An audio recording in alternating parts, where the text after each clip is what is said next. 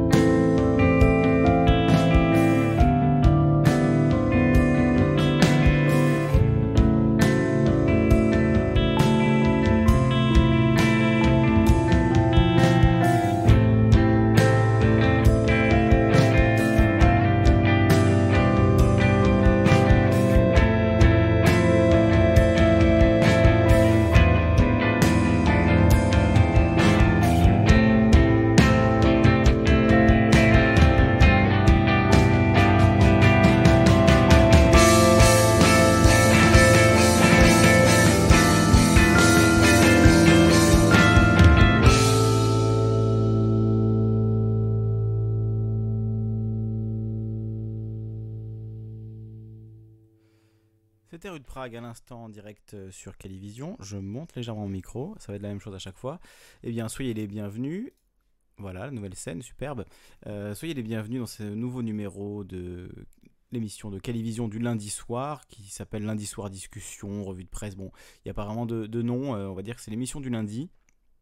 Et on va parler ce soir d'un sujet, peut-on changer le système de l'intérieur? Ju- Juste avant, je rappelle, euh, pour retrouver le, groupe que, je viens de diffuser, Rue de Prague, euh, eh bien, vous avez le bandcamp, rudeprague.bandcamp.com, et également sur YouTube, il y a leur- toutes leurs chansons. Là, c'est un extrait de leur premier album, euh, Helpless Wisdom.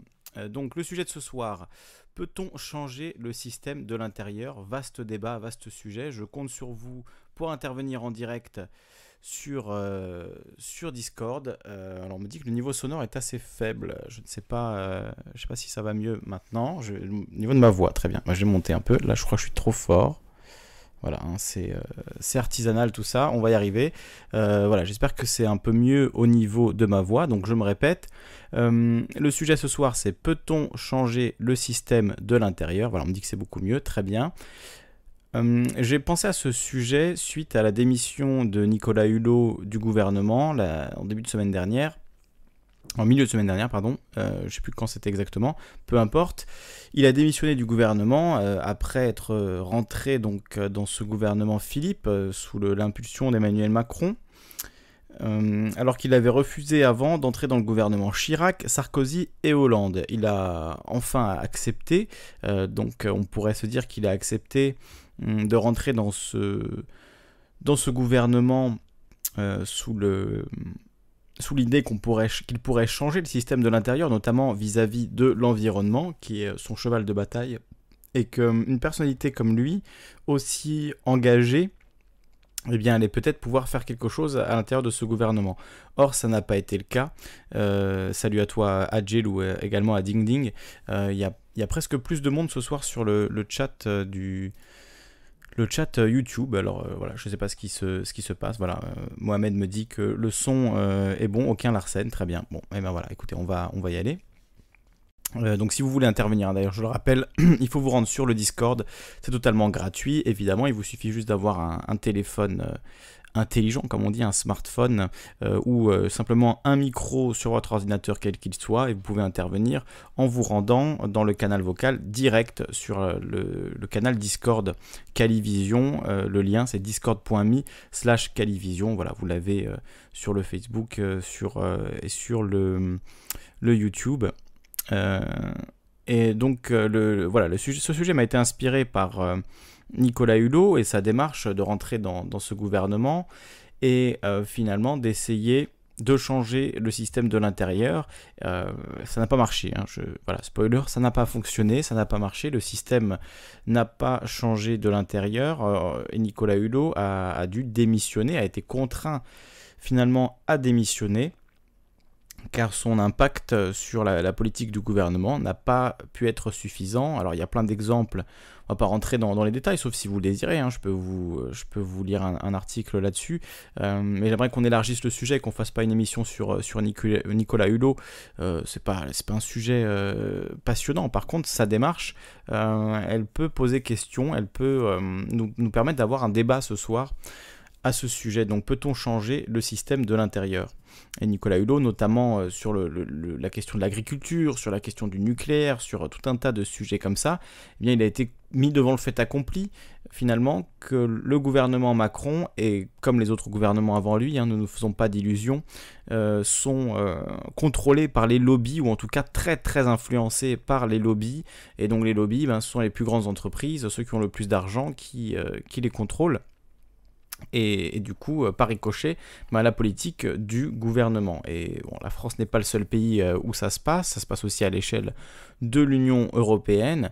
Et, euh, quand on, voit cela, on peut se demander si nous, en tant que citoyens, eh bien, on peut avoir un impact sur ces politiques-là en choisissant de jouer le jeu du système et en, en rentrant dans, le, dans, euh, dans les administrations, euh, dans euh, une forme de gouvernement, qu'il soit local ou national, en se présentant à la députation, etc. Donc, est-ce qu'on peut changer le système de l'intérieur? Il y a beaucoup d'exemples, hein, vous allez le voir. J'ai essayé de prendre comme ça beaucoup de noms qui sont euh, pas forcément du même. monde politique, pas forcément du même pays, pour qu'on puisse avoir un, regard le plus varié, le plus large possible sur ces questions. Donc on va prendre les, quelques noms que, que j'ai notés. Je vais ajouter au passage. Voilà, donc Nicolas Hulot, j'en ai parlé, une personnalité engagé entre guillemets euh, face à un gouvernement soumis au lobby, euh, est-ce que, est-ce que euh, alors Luminescence me dit que je n'ai pas dit bonsoir, mais bien sûr je dis bonsoir Luminescence, j'ai dit, regarde un peu plus haut, bonsoir les amis. C'était pour toi, hein, entre autres, et pour, pour Mohamed. donc je, reprends, vous voyez, Hulot, dans ce gouvernement soumis au lobby, ben, on a bien vu qu'il n'a pas pu faire grand-chose et que sa démarche est restée finalement lettre morte. Il n'a pas réussi à, avoir euh, vraiment un, impact sur la politique du gouvernement, malgré toute sa bonne volonté, malgré euh, tout ce qu'il euh, défend, tout ce qu'il prétend défendre, eh bien, il n'a réussi que de maigres avancées par rapport à, l'étendue du projet qui était engagé. Et encore, la France n'est pas le, pays le, plus à la traîne, hein, même si c'est sans doute pas suffisant ce qui est fait en France. C'est pas le pays, le plus à la, traîne concernant l'environnement. Un autre exemple dont on reparlera plus tard, je vais pas rentrer tout de suite dans, ce gros sujet, euh, c'est Donald Trump. Et Donald Trump vis-à-vis de l'environnement, lui, euh, le changement qu'il a impulsé, c'est celui de défaire euh, absolument toutes les, hum, toutes les les sauvegardes écologistes, les, écologiques, pardon, toutes les protections euh, écologiques, sanitaires qui avaient été mises en place, eh bien, il est en train de les détricoter.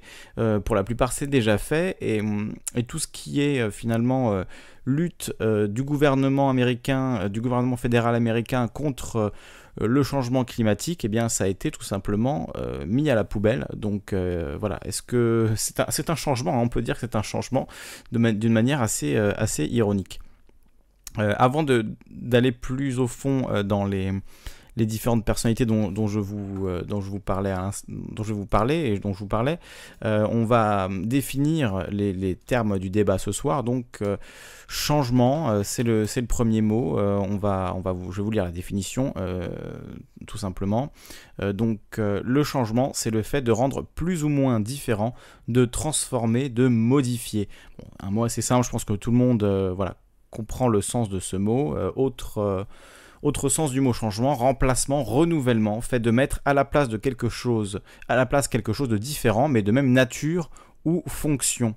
Euh, donc voilà pour le, changement.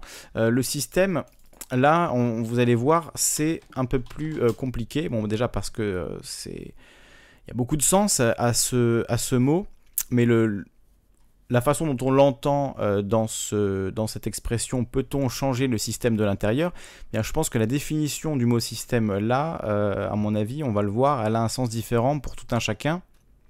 Euh, donc là, je vous lis la définition. Hein. Un système est une construction de l'esprit, ensemble de propositions, de principes et de conclusions qui forment un corps de doctrine en particulier l'histoire des sciences, en histoire des sciences, construction théorique cohérente qui rend compte d'un vaste ensemble de phénomènes. C'est un système plus du point de vue scientifique.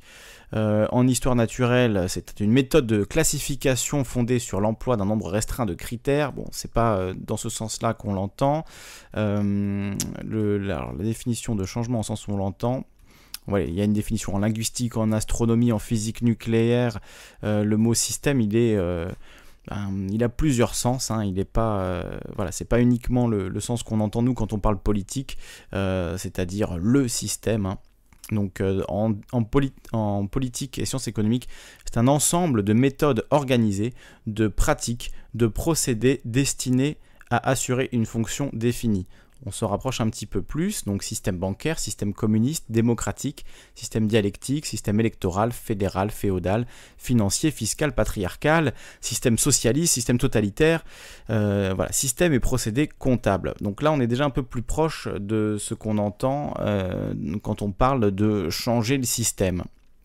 Donc euh, système monétaire, système monétaire européen, euh, système monétaire international. Attendez, je me rends compte que vous ne voyez pas moi ce que je suis en train de vous lire. Voilà, c'est beaucoup mieux. Euh, donc voilà pour le, cette définition donc d'un point de vue de, de sciences économiques. en sciences économiques, il y a aussi l'analyse des systèmes et d'un point de vue donc plus péjoratif, le système c'est l'ensemble social, l'armature économique, politique, morale, idéologique d'une société considérée comme un ensemble social rigide et contraignant.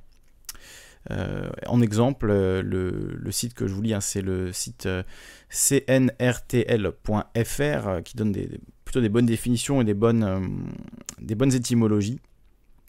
Donc, les exemples qui, sont donnés, donc entrer dans le système, se faire récupérer par le système, abat le système. Est-ce une avant-guerre ou, la veille de grandes révolutions qui liquideront le système? euh, ça, c'est euh, Beauvoir dans Tout compte fait en 72. Euh, voilà, alors, dernière définition que je vous lis. Donc, principe ou ensemble de principes mis en application, moyens mis en œuvre en vue d'un résultat. voilà, pour cette définition du système, je pourrais continuer parce qu'elle est très longue, comme vous le voyez, c'est vraiment polysémique le, mot système on peut lui, accorder beaucoup de sens, mais le sens dans lequel on va l'entendre aujourd'hui, ben, le système, c'est finalement euh, l'ensemble des, euh, euh, de, la structure sociale telle qu'elle existe et telle qu'elle s'impose à tout un chacun, en tout cas à la plupart des gens. Et, et finalement, le système dans lequel on vit nous oblige un peu à nous positionner. Et c'est précisément le, la question qu'on se pose ce soir. Donc, peut-on changer le système de l'intérieur? Euh, Si on peut être à l'intérieur du système, c'est qu'on peut être aussi à l'extérieur du système. Donc, euh, on va parler de ça ce soir. Quelle est la, meilleure approche pour changer le système? Euh, Si tant est qu'on en a envie, hein, on n'a pas forcément envie de changer le, système, on peut aussi vouloir le renforcer. Je pense que c'est par exemple ce que fait Emmanuel Macron en ce moment. il a appelé son livre Révolution, mais loin d'une révolution, c'est plutôt d'un renforcement dont il faudrait parler, renforcement d'un système qui est au service des plus riches. Et je pense que c'est sous cet angle-là qu'on va entendre le mot système ce soir, c'est-à-dire le système capitaliste libéral tel qu'il existe euh, à l'heure actuelle et tel, euh, qu'on le vit ben, en France, en Europe et dans la, plupart des pays développés. Donc maintenant, pour revenir sur notre sujet de ce soir, peut-on changer le système de l'intérieur? Euh, Je prenais donc l'exemple de Nicolas Hulot à l'instant, mais on peut en, citer d'autres. Euh, j'avais fait une, petite liste. Euh, alors, qui nous avait promis le, changement, hein, notamment en passant par les élections On peut citer Barack Obama. Vous vous souvenez très bien de de l'émotion euh, qu'avait suscité l'élection de Barack Obama. C'était euh, historique, incroyable, fantastique, fabuleux, euh, tout ce qu'on veut. Il y avait ce slogan Hope, l'espoir. Et finalement, c'est vrai que là-dessus, il n'a pas menti. Hein. L'espoir était bien réel, mais c'est là que s'est arrêté sa promesse. C'est là que se sont arrêtées ses promesses, hein. simplement à donner l'espoir aux gens d'un changement. Mais en huit ans au pouvoir aux États-Unis, Obama n'a pas révolutionner le système, n'a pas changé le système de l'intérieur. Au contraire, on peut peut-être euh, plus se dire que c'est le système qui l'a changé lui et non l'inverse. Et c'est ça qui est, qui est malheureux. Euh, ça me fait penser à cette série euh, The Wire. Si vous ne l'avez pas vue, je vous la conseille vivement. C'est une série à voir. où il y a cet exemple qui est donné par l'ancien maire de Baltimore au nouveau maire de Baltimore. Et il lui dit Maintenant que tu es élu maire, tu vas te rendre compte que chaque jour tu vas devoir manger un, désolé pour l'expression, mais un bol de merde. Et c'est ça le boulot d'un maire, c'est de manger bol de merde sur bol de merde et ça ne s'arrête jamais et chaque jour il y en a un nouveau, que ce soit euh, le financement des écoles, euh, les parkings, la circulation en ville, les grands travaux, euh, la situation des, des personnes les plus pauvres dans la ville. Bon, il y a tous les jours un nouveau, une nouvelle difficulté à avaler et, et finalement avaler ce, bol d'excréments, comme c'est dit dans, la série, ça revient à euh, revenir sur ce qu'on a promis. On a dit qu'on ferait ça, mais on est obligé d'avaler euh, d'avaler un, bon bol de caca pour euh, accepter qu'en fait on ne pourra pas changer cela. Et, c'est assez terrible hein, cette réalisation. Il y avait aussi un, un sketch de, de, Bill Hicks qui illustre ça de manière voilà, un peu complotiste mais, mais assez marrante, qui, qui disait je suis sûr que quand on est élu président des États-Unis, euh, la première chose qui se passe, c'est qu'on est amené dans une petite pièce. Euh, il y a une dizaine de personnes que vous n'avez jamais vues euh, et il vous montre une vidéo qui est un angle que vous n'avez jamais vu de votre vie de l'assassinat de Kennedy. Et ensuite, il vous demande des questions.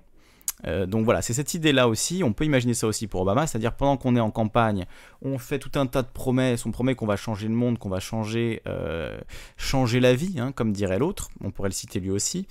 Euh, donc on promet qu'on va changer la vie, et puis une fois qu'on est arrivé au pouvoir, ben, le, le retour à la réalité est difficile, est dur, et on se retrouve à ne pas pouvoir faire tout ce qu'on avait promis et ne pas pouvoir ben, changer le, système de l'intérieur.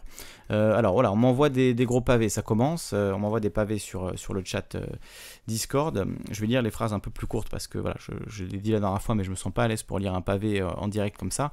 la meilleure manière de changer le système, c'est de s'en retirer, je pense, comme la Boétie, tout faire pour ne plus le soutenir et en construire un autre ailleurs. C'est vrai que c'est une façon aussi peut-être de changer le système. Alors après, Ding Ding, si tu as des exemples concrets de cela, je suis preneur. Parce que je me rappelle d'une phrase de Mika White qu'on avait interviewé avec Clara à l'époque de, euh, à l'époque de Libre à toi. Euh, sur le, dans la web, radio Libre à toi, Mika White, c'est un historien américain euh, qui a écrit un livre sur Occupy Wall Street, et ce qu'il racontait dans ce livre, il y a une phrase qui m'a marqué depuis que, j'ai lu ce livre et depuis que j'en ai discuté avec lui, et à laquelle je pense très souvent. Euh, c'est l'idée que pour changer le système, reprenons l'intitulé de la question, pour changer le système, il y a deux solutions. Soit on gagne la guerre, soit on gagne les élections. Et qu'il n'y a pas d'alternative à ces deux possibilités, ces deux euh, façons de changer le système. Donc soit euh, on rentre dans le système, on essaie de le changer de l'intérieur en, ben, en, le prenant simplement euh, pour ce qu'il est, c'est-à-dire ou pour ce qu'il nous propose en tout cas la promesse de notre système politique, de notre système électif, euh, c'est que le changement est possible si vous votez pour la bonne personne. Hein. là, je parle très naïvement. Euh, la manière dont on nous présente le système électif, c'est ben, voter pour la personne qui euh, vous fait les promesses qui vous intéressent, et puis lui changera le système, changera la façon dont les choses fonctionnent pour aller dans le sens de ce que vous voulez. malheureusement, on se rend compte, élection après élection, que ce n'est pas le cas. Euh, Mitterrand, Hollande, Obama, plus récemment Alexis Tsipras en Grèce, qui est un exemple dont on pourrait parler des heures, tant il est symptomatique de cette, euh, de cette façon euh, dont, le système récupère ses plus farouches critiques. Hein. Rappelons-le, Alexis Tsipras, élu en plein pendant la crise grecque, promet au peuple qu'il va rejeter les demandes de l'Union européenne, promet au peuple que l'austérité c'est fini, qu'on va reprendre le contrôle et qu'on va arrêter euh, cette cure d'austérité qui euh, a mené à, diverses crises en, Grèce et, à une situation dramatique pour le pays. Certains économistes ont même dit que les sanctions économiques, enfin les sanctions, euh, oui, on peut dire ça comme ça, les sanctions économiques infligées à la Grèce suite à, sa crise dans les années 2008-2010 ont, ont, eu comme impact sur le pays celui qu'aurait pu avoir une guerre. Et c'était une guerre, c'était une guerre économique. Et Alexis Tsipras donc arrive dans cette guerre économique et dit euh, on va tout changer, je vous promets, avec moi euh, on va, va euh, sauver la Grèce et sauver le peuple grec. Bon, soit les, Grecs votent pour lui, beaucoup d'espoir existe à ce moment-là autour d'Alexis Tsipras, de son parti, de ses proches. Euh, il y a vraiment un, engouement euh, très fort pour lui. Il arrive au pouvoir, il ne fait pas exactement ce qu'il a dit, il fait un référendum, comme pour euh, revalider ce qu'il avait demandé au peuple grec, en demandant au peuple grec dois-je accepter ou non les conditions de la Troïka, les conditions terribles que nous impose l'Union européenne et le FMI, dois-je les accepter? Le peuple vote non. Absolument pas. Il ne faut pas accepter euh, ces, réformes que l'on nous force à faire. Et dès le lendemain, Alexis Tsipras, malgré sa victoire aux élections, malgré la victoire au référendum, trahit littéralement la parole du peuple grec et vote exactement l'inverse de ce, qu'avait demandé le peuple grec la veille. C'était terrible euh, à voir. Je, voilà, j'en ai encore euh, la larme à l'œil en y repensant. C'était vraiment une trahison énorme ce qu'a ce fait Alexis Tsipras euh, à ce moment-là. Et, et finalement, ça montre que voilà, même quand on a tous les atouts en main, on a toutes les cartes en main, le système de l'Union européenne notamment, là en, particulier c'était le système de l'Union européenne, ne permet pas le changement. Euh, c'est pas ce qui est prévu. C'est ça qu'on constate quand on se penche sur euh, l'affaire euh, d'Alexis Tsipras, enfin l'affaire, le, le, mandat d'Alexis Tsipras, qui est toujours au pouvoir d'ailleurs je crois. Hein. Et vous pouvez lire quelques interviews de, de Varoufakis pour voir de, l'intérieur comment ça s'est passé. Lui, pour le coup, alors je ne sais pas si c'était sincère puisqu'il est parti finalement avant d'avoir pu le faire, donc est-ce qu'il l'aurait fait? Ça, ça reste à, à dire. En tout cas, il avait une, idée, celle de créer une nouvelle monnaie pour essayer de sortir de l'euro et ainsi euh, récupérer une part, d'indépendance pour la Grèce, enfin récupérer l'indépendance, parce que l'indépendance, soit on l'a, soit on ne l'a pas. Il n'y a pas a pas à mégoter, mais en tout cas, euh, la souveraineté euh, grecque à ce moment-là aurait pu être récupérée par la création d'une nouvelle monnaie et une sortie de facto de la zone euro, ce qui n'a pas été le cas malheureusement, puisque je viens de vous l'expliquer, Alexis Tsipras a littéralement trahi sa parole. Alors, je vois qu'il y a Binou94 qui euh, nous rejoint dans le, dans le chat en direct. Alors, je vais allumer son micro. Maintenant, c'est à lui de faire de même. Euh, voilà, moi, mon micro est allumé. Euh, Binou, si tu, nous écoutes, active ton micro et tu pourras dialoguer avec nous, discuter avec nous en direct. Attends, il faut que moi, en fait, moi aussi, il faut que je rentre dans le. Voilà, là, là, on est bien. On est très bien. Euh, donc voilà, si tu veux intervenir, ben, n'hésite pas, tu m'interromps et, on discute euh, tous les deux du sujet de ce soir. Donc peut-on changer le système de l'intérieur? Je viens de donner plusieurs exemples, hein, celui de Barack Obama, euh, notamment, qui avait suscité énormément d'espoir, celui d'Alexis Tsipras, celui de Hollande dans une moindre mesure, mais euh, le mot de changement est revenu à de très nombreuses reprises pendant, pendant sa campagne, hein, il faut s'en rappeler, le changement c'est maintenant, avec les petits gestes là, voilà, c'était tout à fait ridicule, euh, et, ce mot de changement, bah, c'était un peu le seul le seul espoir euh, qu'il a bien voulu donner avec, euh, sa fameuse phrase sur euh, le monde de la finance. oui, j'attends 5 minutes, Binou, il n'y a pas de problème. Je crois que c'est Marcus hein, qui se cache sous ce pseudo, donc il n'y a pas de problème. J'attends que tu branches ton micro. aucun souci, Marcus, j'espère juste que ça va fonctionner. donc oui, je disais, François Hollande avait beaucoup utilisé le mot de, changement, et avec sa phrase sur la finance, c'était quoi déjà euh, la finance sans visage, la hein, finance qui n'a pas de nom, qui n'a pas de visage, euh, c'est mon adversaire. Bon, voilà, on sait, ce qu'il en est devenu de ce genre de phrase. Et, euh, là, en l'occurrence, c'est pas tant la question du est-ce qu'on peut changer le système de l'intérieur, c'est est-ce qu'on peut faire confiance à des politiciens qui ne pensent pas un mot de ce qu'ils racontent. C'est une autre question encore. Mais pour reprendre euh, ce sujet de ce soir. Donc peut-on changer le système de l'intérieur? Je pensais également à quelqu'un comme Bernie Sanders. Euh, il y avait un article d'ailleurs euh, assez intéressant sur le site lescris.fr hein, de Olivier Berruyer, une traduction de Truthdig Chris Hedges, journaliste américain qui est écrit sur Bernie Sanders. Je vais vous lire juste les trois premiers paragraphes, parce que vous voyez l'article est, très très long. Alors vous ne le voyez pas justement, je vais vous mettre l'article sur le voilà sur l'image, la vidéo. Euh, donc voilà, un article euh, les crises lescrises.fr, enfin traduction lescrises.fr, traduction de Chris Edges, article du 17 juin 2018. Je vous lis les, deux premiers paragraphes et, je, je, vous laisserai rebondir ensuite euh, là-dessus. Il existe deux versions de Bernie Sanders. Il y a le vieux Bernie Sanders qui a mis sur pied une campagne don, quichotesque pour l'investiture présidentielle démocrate en tant que socialiste démocrate, refusant l'argent des entreprises et condamnant les démocrates d'entreprise. Et il y a le nouveau Bernie Sanders qui joue consciencieusement selon les règles du parti, courtise les milliardaires, qui a refusé de s'exprimer en faveur de la poursuite intentée contre le Comité national démocrate, le DNC, pour avoir truqué les primaires contre lui et qui appuie les candidats démocrates qui soutiennent les positions économiques et politiques qu'il dénonçait autrefois. La métamorphose de Sanders a commencé en décembre 2015 lorsqu'il a vu le raz-de-marée des soutiens à sa candidature et a pensé pouvoir remporter la nomination. Il a alors laissé tomber la rhétorique socialiste enflammée qui avait auparavant caractérisé sa campagne. Il avait prononcé des discours entiers sur le socialisme démocratique juste après l'annonce de sa candidature en mai 2015. Il a engagé des consultants du Parti démocratique comme Tad Devin, qui, ironiquement, a joué un rôle dans la création des superdélégués qui ont aidé à truquer les primaires en faveur d'Hillary Clinton. Il dépensait des dizaines de millions, des quelques 230 millions de dollars qu'il a levés pendant la campagne, pour s'offrir les services de consultants professionnels. Lorsqu'il est devenu clair qu'il allait perdre, Sanders et son influent directeur de campagne Jeff Weaver ont commencé à coordonner étroitement la campagne Clinton.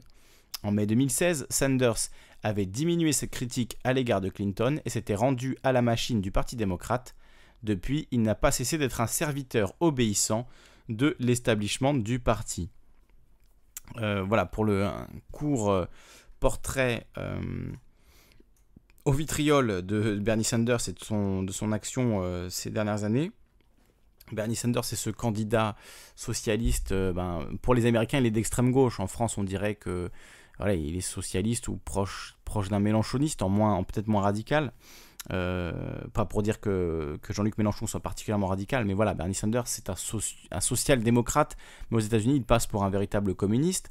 Et effectivement, pendant la course euh, à la candidature démocrate en, 2015-2016, il s'est passé quelque chose euh, ben, d'assez dramatique pour lui et ses, supporters, c'est que la, candidature lui a tout à fait euh, lui, a, lui a mis ben, des bâtons dans les roues et l'a empêché euh, finalement de. Alors Marcus, tu es là juste un instant, et l'a empêché donc d'être d'être candidat euh, face à, Donald Trump. Alors Ding Ding, c'est normal que tu sois en muet parce que c'est à moi d'ouvrir ton micro. Voilà, maintenant vous êtes tous les deux là. Ben, écoutez, on a deux auditeurs d'un coup, c'est une première. On a Ding Ding et Binou94. Donc, euh, c'est Marcus en fait. Hein. Oui, c'est Marcus. Bah, désolé, je t'appelle Binou parce que je vois le nom écrit, mais c'est Marcus hein, ah, qui, qui, est là. En fait, c'est mon Discord euh, que j'utilise pour, euh, pour jouer. d'autres jeux. Quoi. D'accord, attends, je monte un peu ton niveau. Voilà. on va dire. Bah, le Ding Ding s'il veut commencer. Ouais, voilà, on va le laisser commencer. Ouais, alors, Salut à toi, Ding Ding, bienvenue, bienvenue à toi. C'est la première fois que j'utilise un micro, donc je, je, je, sais pas s'il marche ou pas. Eh ben écoute, ça fonctionne très bien pour l'instant. Moi, je t'entends bien. Ça fonctionne très bien. Euh, oui, euh, moi je voulais juste revenir là sur les, les personnalités que tu as citées, ou euh, apparemment qui, qui, avaient été, qui avaient généré pas mal d'espérance au moment où euh, bah, elles, avaient pris la parole et elles, ont, elles, avaient essayé de convaincre les foules et puis qui ont suscité de grosses déceptions derrière. Mhm. Euh, on, va prendre le cas de Hollande par exemple. Enfin, quand, on regardait euh, où il parlait, enfin, on ne pouvait pas être déçu, je, trouve. Enfin, disons que leur pédigré parlait pour eux et, et, pour moi, c'est ceux qui avaient eu des espoirs en, en croyant ces personnes qui étaient malheureusement naïf, euh, tant euh, ces gens avaient prouvé que euh, enfin c'était des, agents du système comme comme les autres. Hollande bon parce que c'est lui qu'on connaît le mieux en France mais tout son parcours est, est, au service de l'économie de marché. Dès les années 80 il avait écrit sous un pseudonyme avec d'autres pontes du Parti socialiste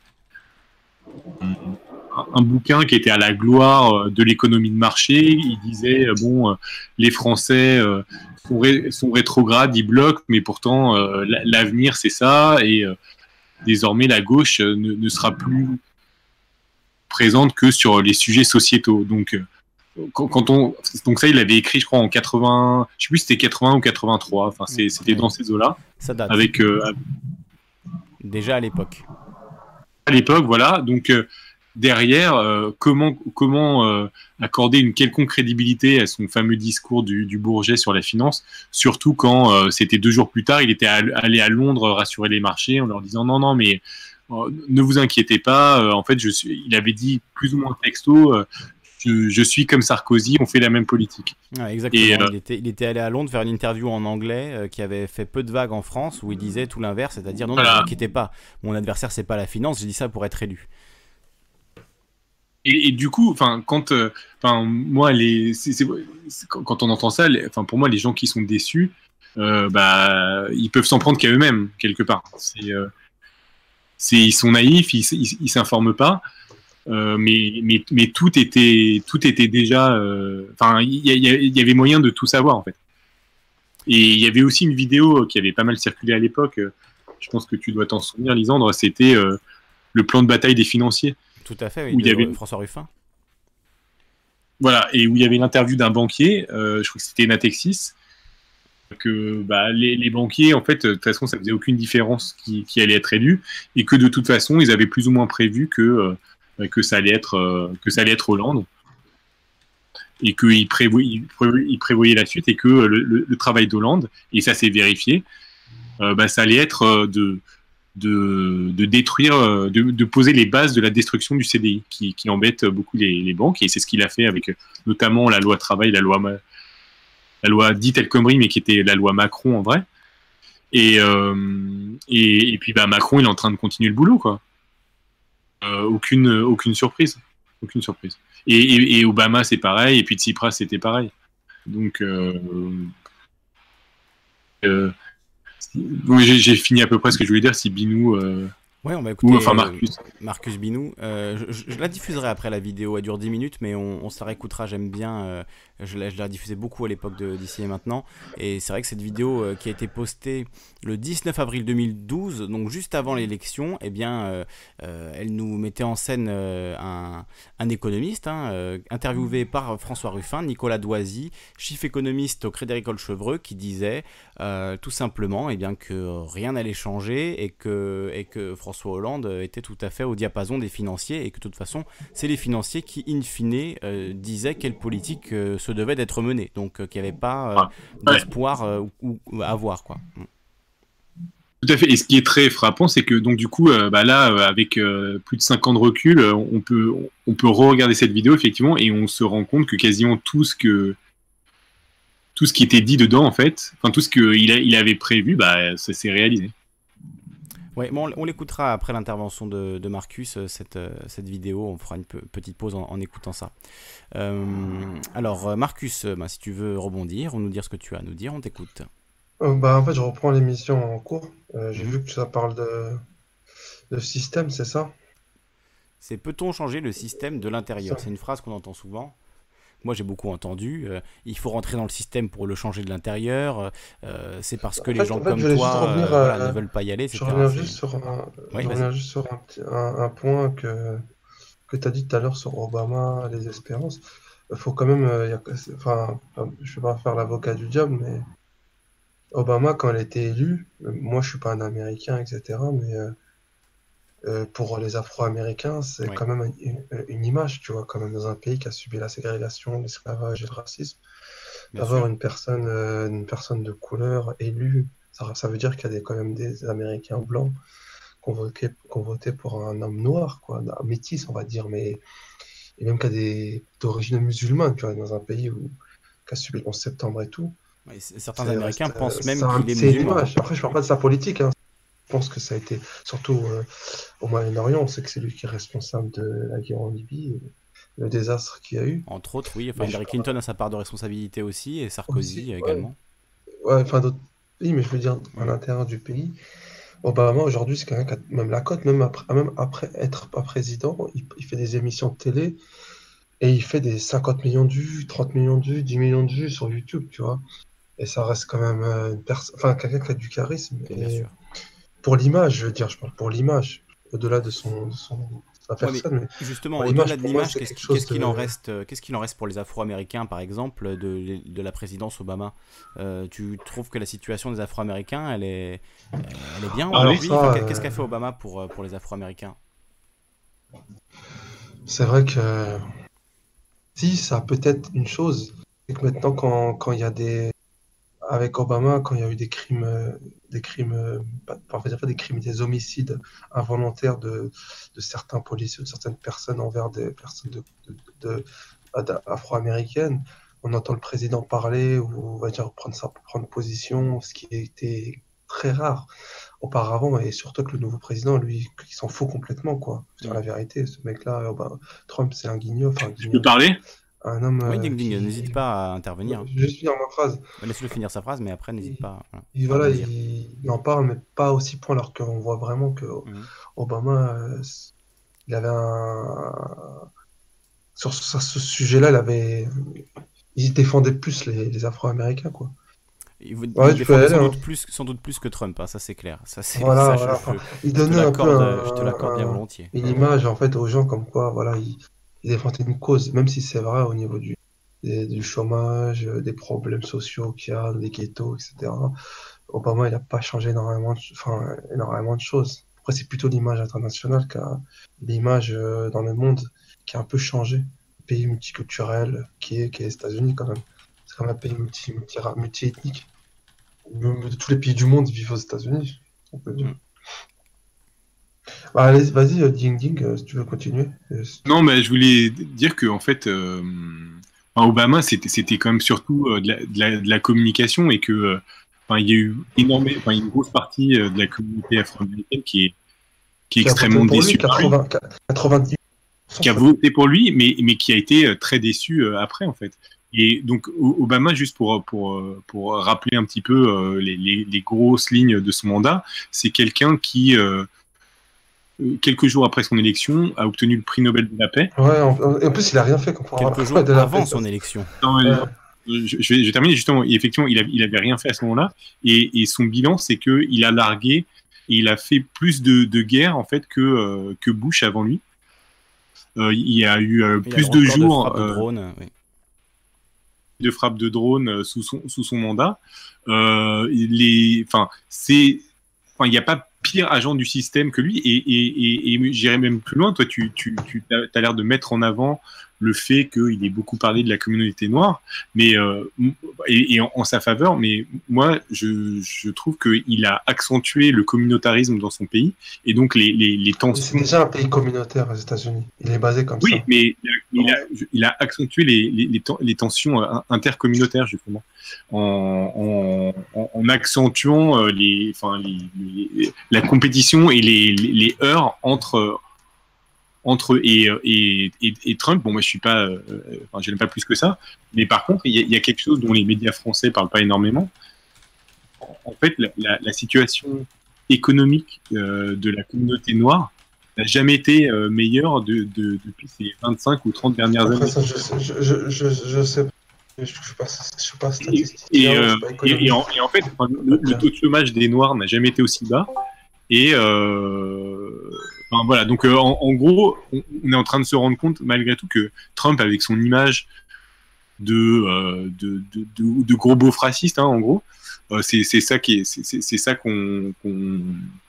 vendu, qui est fabriqué autour de lui, mais que finalement, il, est en train de faire plus pour la communauté noire que n'avait fait Obama.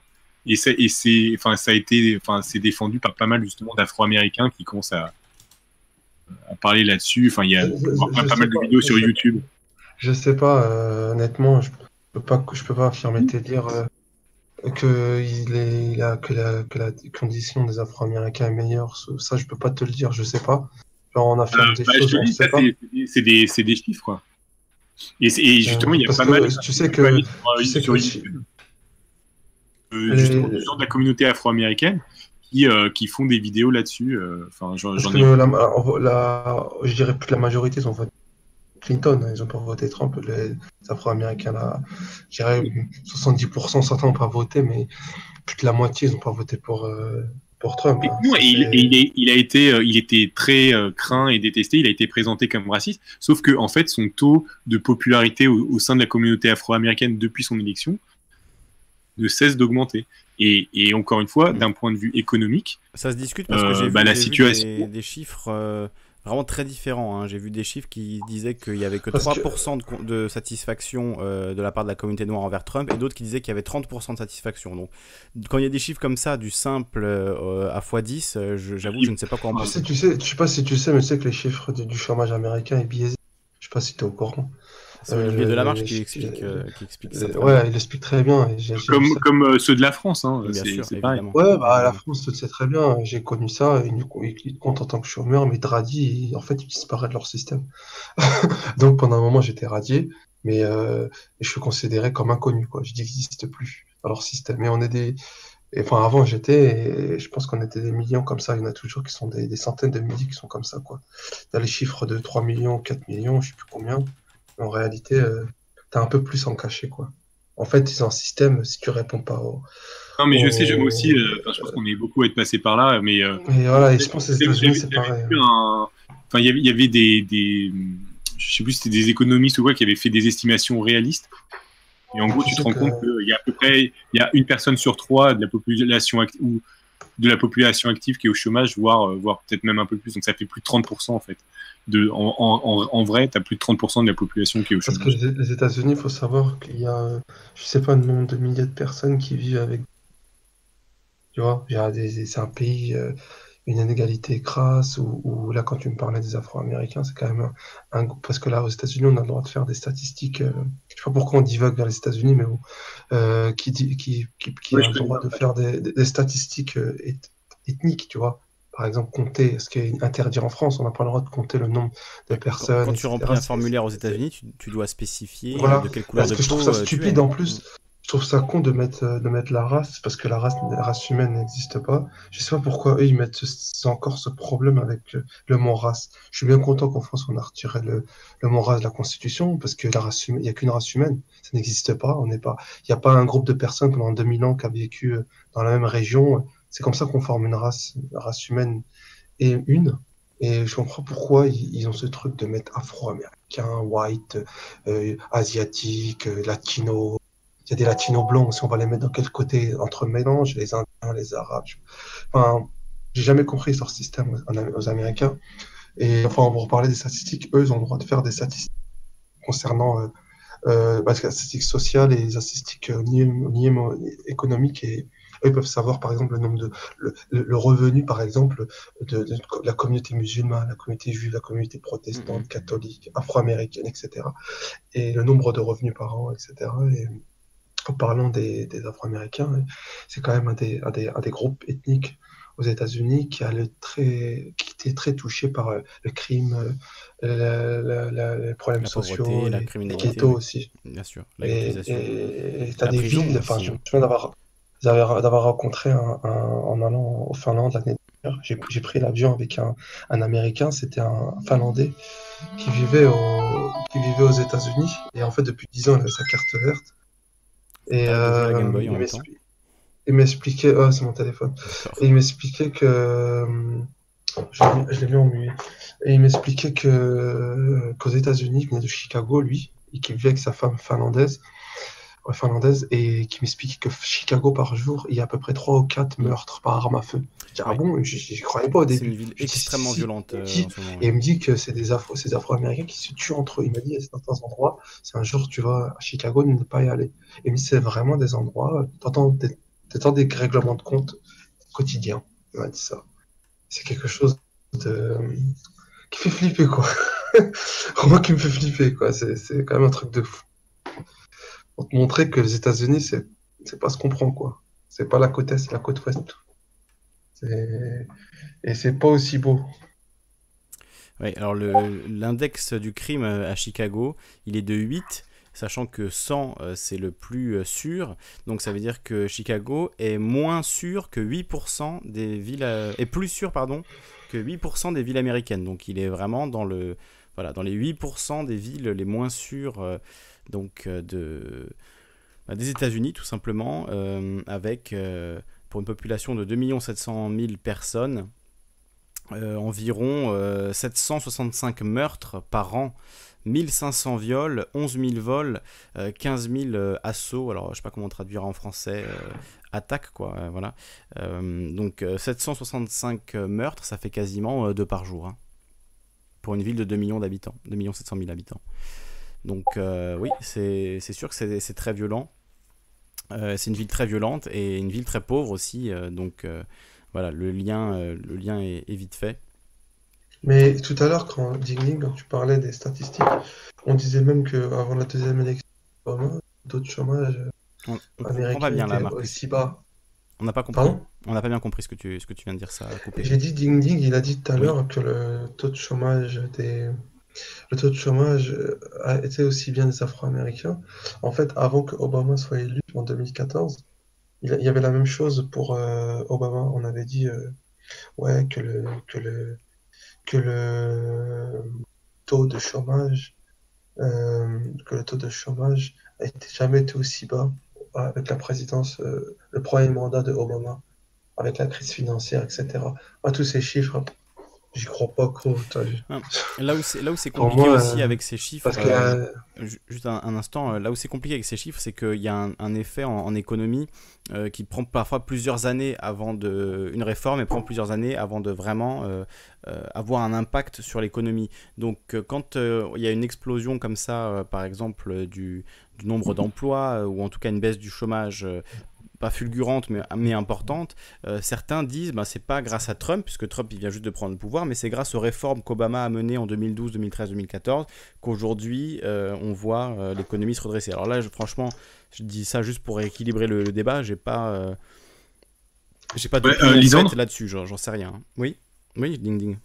juste dans, le, dans le chat, je viens de te mettre un, article.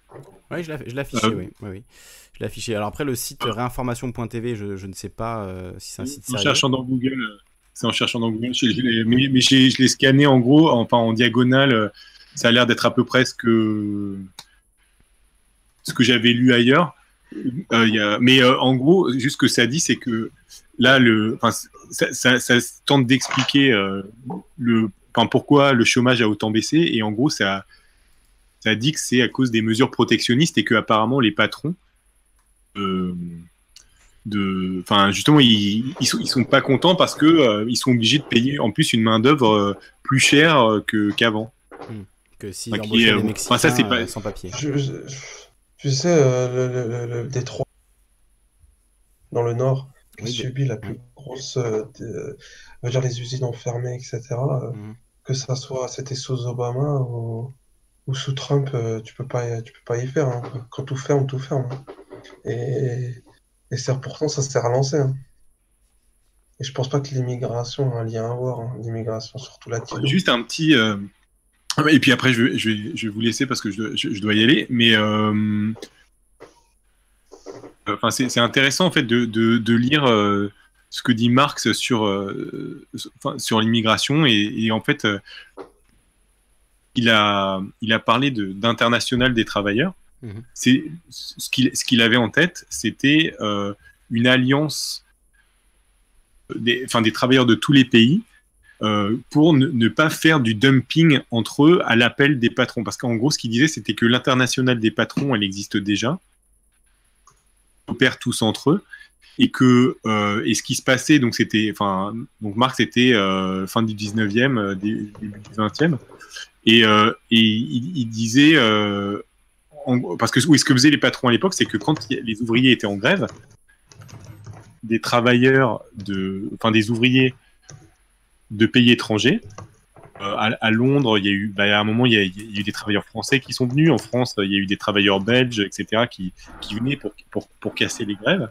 Et euh, que la création de l'international des travailleurs, c'était, enfin, les, les ouvriers, en fait, ils avaient créé un fonds d'indemnisation des, étrangers qui venaient où il, en gros il, leur disait bah voilà euh, il leur expliquait il faut repartir chez vous parce que euh, parce que là vous êtes en train de saloper euh, nos conditions sociales. Par contre on vous dédommage.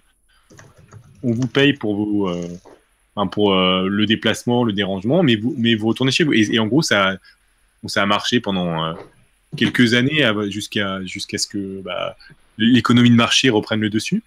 Mais en gros voilà enfin l'international des travailleurs c'était pas la mobilité absolue travailleurs, non, c'était la, coopération des travailleurs de différentes nations pour justement rester, rester où ils étaient. Et on recense, euh, je trouve, qui est fait dans, notamment dans la pensée de gauche. Et Ding Ding, aujourd'hui, tu, tu, te verrais euh, euh, payer des travailleurs sans papier pakistanais qui sont à la plonge dans les restaurants parisiens, notamment, pour prendre leur place et faire ce, ce boulot à leur place? Tu penses que ça, encore, ça aurait encore du sens aujourd'hui? Ah, Attends, euh, reformule ta question parce que bah, j'ai pas bien compris. Tu, viens, tu viens d'expliquer qu'à l'époque, il y avait, euh, si j'ai bien compris, hein, euh, à l'époque où le marxisme gagnait du terrain chez les ouvriers, ils ont créé une caisse pour pouvoir dédommager les, immigrés qui venaient voler leur travail, entre guillemets, ou en tout cas travailler dans leurs usines. Et du coup, ils les dédommageaient pour qu'ils rentrent chez eux et pour pouvoir conserver leur emploi. C'est bien ça Ding, ding, ding. On t'entend pas. Oui, j'ai dit oui, c'est ça. Et donc ta question? Et ma question, c'est aujourd'hui, est-ce que tu te verrais payer un travailleur pakistanais sans papier qui fait la plonge dans un restaurant parisien pour 800 euros par mois euh, pour qu'il rentre dans son pays et que tu prennes sa place de plongeur euh, dans, un restaurant parisien, peut-être un peu mieux payé, mais voilà. Euh, ce que je veux dire par là, c'est aujourd'hui les métiers que font la plupart des immigrés clandestins, c'est pas des boulots qu'ont envie de faire les locaux. C'est partout dans tous les pays. Hein. Il n'y a, pas que les clandestins. Il n'y a, pas que les clandestins. Tu voudrais aussi, euh, finalement que rentrent chez eux les, les immigrés légaux?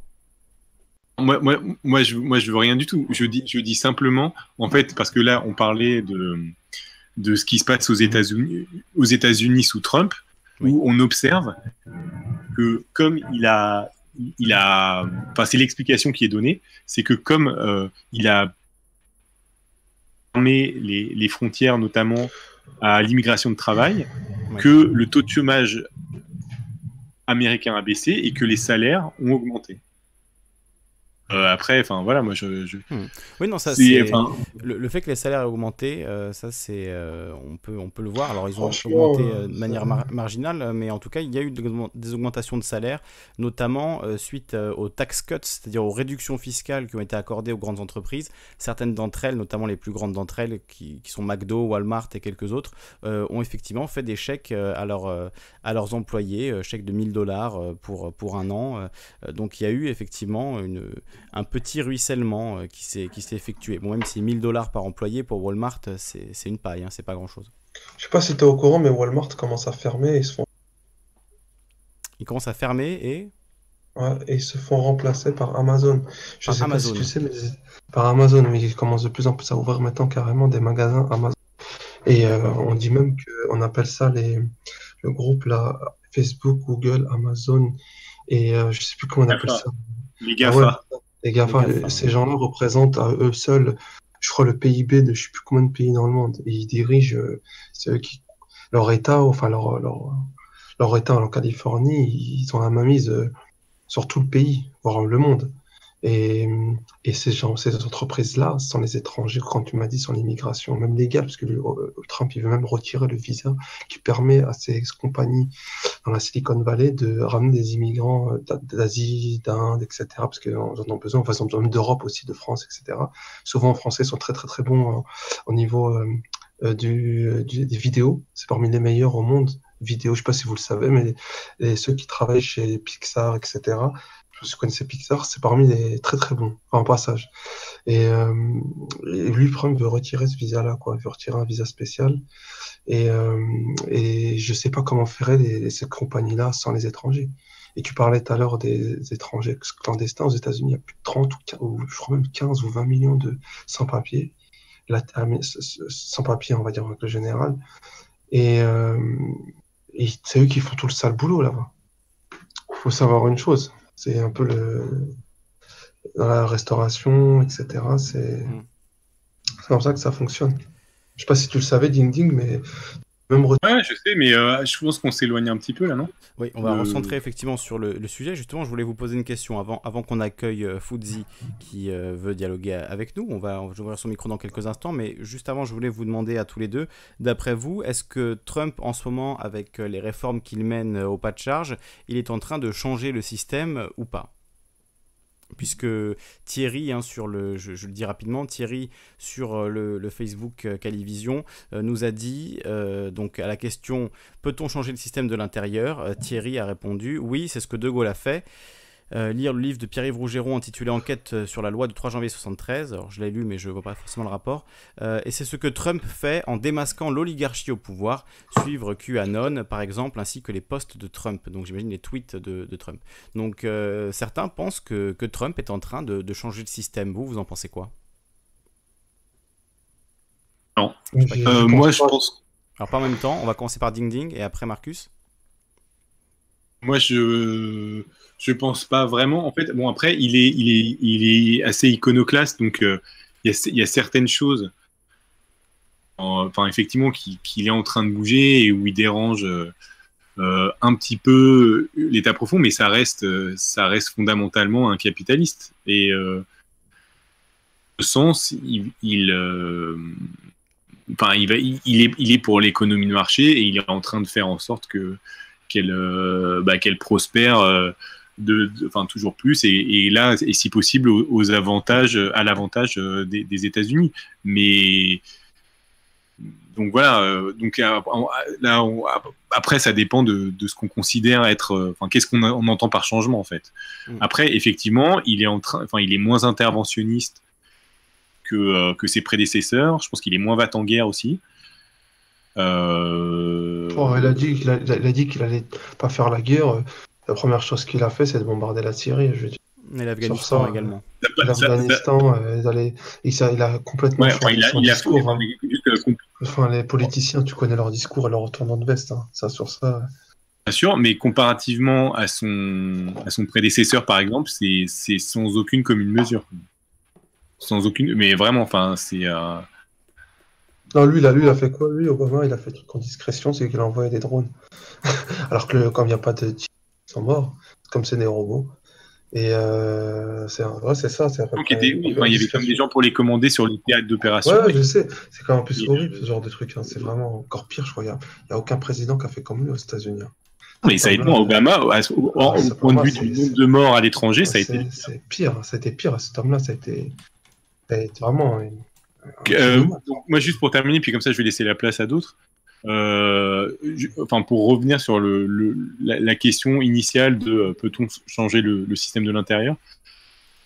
Globalement, euh, je suis très sceptique. moi, je, je, pense que il n'y a, y a, y a, que deux options en fait pour, pour réellement changer. C'est soit tirer réellement et créer son oasis euh, dans son coin avec, euh, avec des gens qui sont sur la même longueur d'onde et puis euh, voir jusqu'où jusqu'où est-ce que ça peut grossir.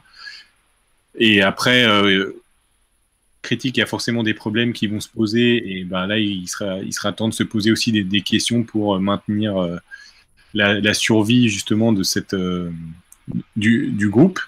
Euh, ou alors, il y a, euh, donc ça c'est la, première option, donc, et sinon il y a euh, la lutte frontale, quoi, où là, c'est enfin c'est la c'est la guérilla quoi. Mais pourquoi qui, qui, peut aussi être enfin ou le coup d'état ou que sais-je encore. Mais les les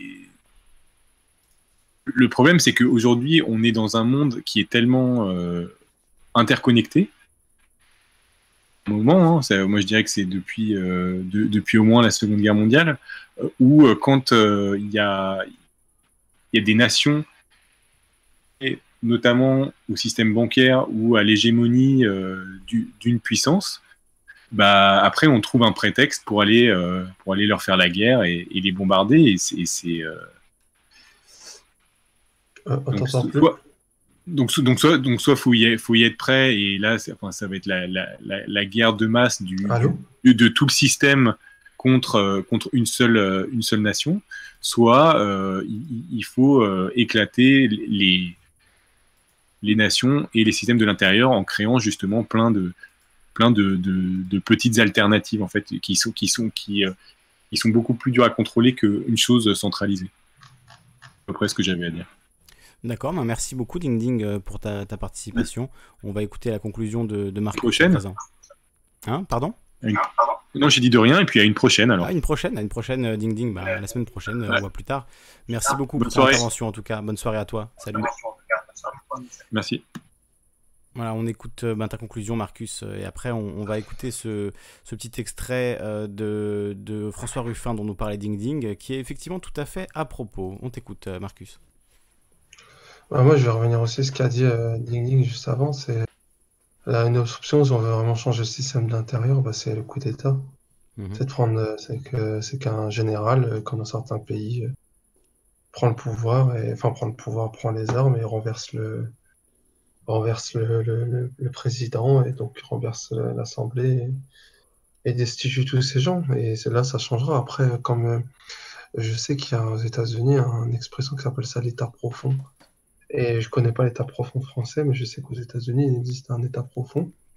que vous, même États euh, enfin, je le connais pas précisément en France, mais je sais qu'aux États-Unis, il y a des gens, peu importe le président en marche, ils, vont tous chercher leur argent auprès de Wall Street. Donc, peu importe le président, on dit même que Obama a été financé par Goldman Sachs, je crois, ou JP Morgan, je ne sais plus quelle grande banque, euh, a récupéré des, millions de dollars. Alors, alors là, pour le coup, euh, Trump et Obama ont un point commun, c'est qu'ils sont tous les deux allés chercher du côté de Goldman Sachs pour recruter euh, des conseillers économiques. ouais, des conseillers. De Trump, on dit oui, il a beaucoup, il a beaucoup, il a beaucoup dit oui, mais. Ah, on t'entend plus, Marcus, ça, a coupé. tu disais Trump, Trump a beaucoup dit. dit Trump, Trump, il s'est beaucoup vanté de, mmh. de pouvoir euh, payer lui-même lui sa campagne et tout ça. Moi, je suis riche, etc. Au final, non, il a quand même. Quand même euh, il a eu beaucoup de dons quand même. Hein, il a quand même dons, il s'est beaucoup approché de ces milieux-là. Quoi. D'ailleurs, quand, tu allais sur, euh, quand tu allais sur le site de Trump pendant la campagne présidentielle, le premier truc que tu voyais, c'était une demande de dons. Hein. C'était euh, une petite euh, petit formulaire pour faire des dons. Hein. C'était donc euh, il paye sa, sa, campagne tout seul, je veux bien, mais si, ça, le public américain peut lui donner quelques milliards au passage, quelques millions pardon au passage, il les prendra bien volontiers. mais c'est vrai qu'il y a cette idée que oui, il est milliardaire, donc il a payé pour sa propre campagne. En réalité, il a quand même reçu pas mal pas mal de dons. Et ouais, pour pour finir, euh, les mêmes personnes récupèrent l'argent au même endroit, c'est que l'État profond américain, surtout ces sujets, euh, je dirais pas les, pas les sujets sociétaux, parce que les sociétaux, c'est pas un problème, le mariage gay ou l'écologie ou ce genre de choses, mais tout ce qui est euh, intervention extérieure, conflit, Proche-Orient, ou, par exemple les échanges commerciaux, pour moi, l'État profond américain ne change pas, quoi. Alors question, hein. surtout ces sujets-là, ça ne bougera jamais mm. aux États-Unis. Je sais pas si tu, tu connais, tu as, déjà étudié ce sujet-là. Tu es un peu plus calé que moi, mais tu sais de quoi je parle. Oui, il y a, ben, le, lobby militaro-industriel aux États-Unis, il est absolument énorme, mais ça existe aussi en France. Hein. Euh, quelqu'un comme Serge Dassault, le sujet, bah, par exemple, quelqu'un comme Serge Dassault, alors je sais pas si c'est l'État profond euh, ou pas, mais en tout cas quelqu'un comme Serge Dassault qui se fait, euh, enfin qui se faisait, parce qu'il est décédé maintenant, mais en tout cas son entreprise ben, ne fonctionnait que grâce à des contrats euh, d'État. Euh, Serge Dassault et son père, ils sont restés à la tête de leur entreprise pendant des années. Donc, donc c'est peu importe le président, peu importe le gouvernement, peu importe le parti au pouvoir, Serge Dassault, son entreprise, elle était là et elle dépendait toujours autant des crédits de, l'État et de, la vente d'armes, etc., etc. Donc, donc oui, évidemment que l'État profond, ça existe en France et, dans tous les pays en, en vérité. ceux qui qui ont le capital et les réseaux euh, restent au pouvoir, peu importe le, parti en place, le parti élu. Ouais, ça, c'est pas. Enfin, c'est plus, c'est plus. Comment dirais-je aux États-Unis? Ouvert, c'est que là-bas, au moins, les lobbies, que ce soit des armes à feu, la NRA, les lobbies des armes, le lobby, tu vois, mm. ils sont plus au moins quand un président il, veut élire, il va chez eux, il donne son soutien, etc. en France, c'est plutôt obscur et caché, quoi. C'est un peu tabou. Oui, bien sûr. Aux États-Unis, quand tu tapes, euh, il y a un site, alors je sais plus ce que c'est, mais tu peux, tu peux retrouver ça, euh, les comptes de campagne des différents euh, partis. Tu, tu vois par qui ils ont été financés, par quelles grosses entreprises, etc. c'est effectivement, c'est assez transparent là-dessus. Et d'ailleurs, c'est pour ça qu'il y a une demande très importante de la part du public américain pour mettre fin à la domination de l'argent dans le milieu politique, tout simplement, parce que euh, ça fait des années que les élections bah, sont gagnées euh, par l'argent. quoi. C'est ça qui est assez, euh, assez dingue. Et il faut énormément d'argent pour pouvoir changer le système de l'intérieur aux États-Unis. Quand je regarde leur Twitter, le NRA, presque un million de d'abonnés quand même. La NRA, tu dis? 700. Ah ouais, c'est énorme cette. Et puis ils ont une, chaîne, ils ont une chaîne de télé, la NRA, où ils peuvent faire leur propagande. C'est quand même un gros, une grosse, une, gros lobby, quoi, on va dire. Alors, euh, Ding Ding nous dit pourquoi on parle autant de la politique intérieure US euh, Parce que le sujet, c'est vrai, recentrons sur le, sur le sujet. Euh, peut-on changer le système de l'intérieur? Ben, Peut-être parce que les, présidents américains ont tous promis qu'ils allaient apporter un changement énorme et qu'on s'intéresse comparativement au, changement qui a été apporté par Trump et par, Obama. Voilà, je pense que ce n'est pas, pas inintéressant. Après, si vous voulez parler de la France, eh bien, n'hésitez pas. prenez le micro et, et vous intervenez. vous parlez d'Emmanuel Macron, de Nicolas Hulot, de la construction construction de nouveaux EPR, on peut en parler, je, ça faisait partie des sujets que je voulais aborder avec vous ce soir. Euh, effectivement, la construction de ces nouveaux EPR, là pour le coup, c'est euh, vraiment cette idée que ben non, on ne peut pas changer le système, c'est comme ça, ça a été décidé comme ça, maintenant vous acceptez les EPR et c'est tout. Il n'y a pas de négociation, il n'y a pas d'inflexion possible. En fait, pour parler des EPR, vite fait, as lancé le sujet, les EPR, en fait, c'est les nouvelles centrales nucléaires qui pourront en même temps détruire leurs déchets. Ce qui est une, révolution, en fait. Ah, et c'est pour ça qu'ils veulent les installer. Ouais, c'est ça. C'est bientôt, ils vont. Ah, je sais plus qui va les installer, mais ils sont sur le point de développer des centrales nucléaires qui, en même temps, euh, ne rejettent pas euh, dans la nature ces déchets, mais les, mais les détruisent eux-mêmes. Enfin, hmm. un système de recyclage. Et c'est pour ça que c'est pour ça qu'ils veulent en construire des nouveaux, en fait. Oui, le problème, c'est que le père de Flamanville, euh, il n'est toujours pas en fonctionnement. Il a coûté des dizaines de millions d'euros, si ce n'est pas des centaines de millions d'euros, euh, des milliards d'euros même. Eh bien, euh, il n'est toujours pas en. Il est toujours pas en fonction, hein. il n'a toujours pas produit la moindre énergie, pourtant il a coûté extrêmement cher. Donc est-ce que lancer la construction de nouveaux EPR alors qu'on n'arrive même pas à en faire fonctionner un, ça te paraît crédible? Ah, Ding Ding, je, je vous assure, euh, ils, ils, veulent, ils veulent, ils veulent euh, construire une, une des, des, centrales nucléaires. parce que Ding Ding dit sur le chat n'importe quoi. Alors, c'est en parlant de quoi? De, Du, du fait que ça, ça, détruirait les, euh, que ça détruirait les, les, déchets nucléaires en même temps. Tu peux rallumer ton micro, Ding Ding, hein, tu es toujours dans le salon. N'hésite euh, pas à rallumer ton micro si tu veux intervenir et puis dire, euh, dire ce que tu connais sur ce sujet. Euh, alors, il nous donne un lien, on va, le, on va le lire. Hop là, je vous le mets là. Info Greenpeace, l'EPR va produire des déchets 7 fois plus dangereux que tout autre réacteur. Aïe. je vous lis rapidement le, je vous lis rapidement l'article. Donc c'est 31 janvier 2009. Greenpeace donc nous dit euh, au lendemain de l'annonce de la construction prochaine d'un deuxième réacteur nucléaire EPR en France. Alors là, on, parlait en 2009 d'en construire un deuxième. Euh, il est désormais question d'en rajouter 4 ou 6. Je vais retrouver l'article hein, qui dit ça euh, juste après. Euh, pour, qu'on soit précis. Euh, donc, euh, une manifestation contre le premier EPR de Flamanville et la future ligne très haute tension destinée à le raccorder au réseau électrique, Greenpeace affirme, preuve à l'appui, que ce nouveau réacteur va produire des déchets 7 fois plus dangereux que ceux générés par ses prédécesseurs. Une information relayée en une du quotidien International Herald Tribune, un, journal sérieux. Hein. Euh, alors, alors là, c'est une citation de Yannick Rousselet de Greenpeace France. Alors que le président de la République veut doter la France d'un deuxième EPR, il est bon de rappeler certains chiffres qu'Areva, EDF et lui-même feignent d'oublier. Donc le président de l'époque, c'était Nicolas Sarkozy.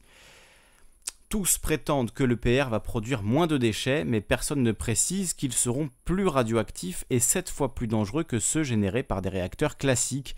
Les combustibles irradiés issus de l'EPR représentent des risques sanitaires et environnementaux considérables. Ils vont également constituer un casse-tête insurmontable et très onéreux pour l'industrie qui échoue déjà à gérer les déchets nucléaires classiques. Voilà, si vous voulez retrouver l'article, c'est donc Info Greenpeace, l'EPR va produire des déchets 7 fois plus dangereux que tout autre réacteur. Article du 31 janvier 2009. Euh, il y a sans doute de nouvelles infos sur euh, le sujet des EPR qui sont sorties euh, depuis. donc donc voilà, euh, en tout cas, si tu veux intervenir pour préciser ta pensée aussi, Ding Ding, n'hésite pas. Euh, là-dessus, euh, Marcus? Bah, En fait, moi, ce que j'ai vu, j'ai écouté ça aujourd'hui à la radio après. Ouais, non, bien sûr. Ça n'a jamais, été mis en pratique, mais en fait, il parlait de, transition écologique et il disait que, que le, top, ce serait de fabriquer des usines nucléaires qui recyclent elles-mêmes ces ces déchets, enfin, il parlait de ça. Et... Après, c'est vrai que le nucléaire, sans le nucléaire, on fait comme l'électricité, quoi. Euh, oui, alors l'histoire des six nouveaux réacteurs. L'histoire des six nouveaux réacteurs EPR, c'est dans un rapport commandé par le gouvernement que des experts euh, préconisent la construction de six centrales nucléaires EPR comme à Flamanville. Euh, l'intérêt serait de maintenir le savoir-faire de la troisième industrie française qui emploie 200 000 salariés ainsi que de remporter de nouveaux marchés.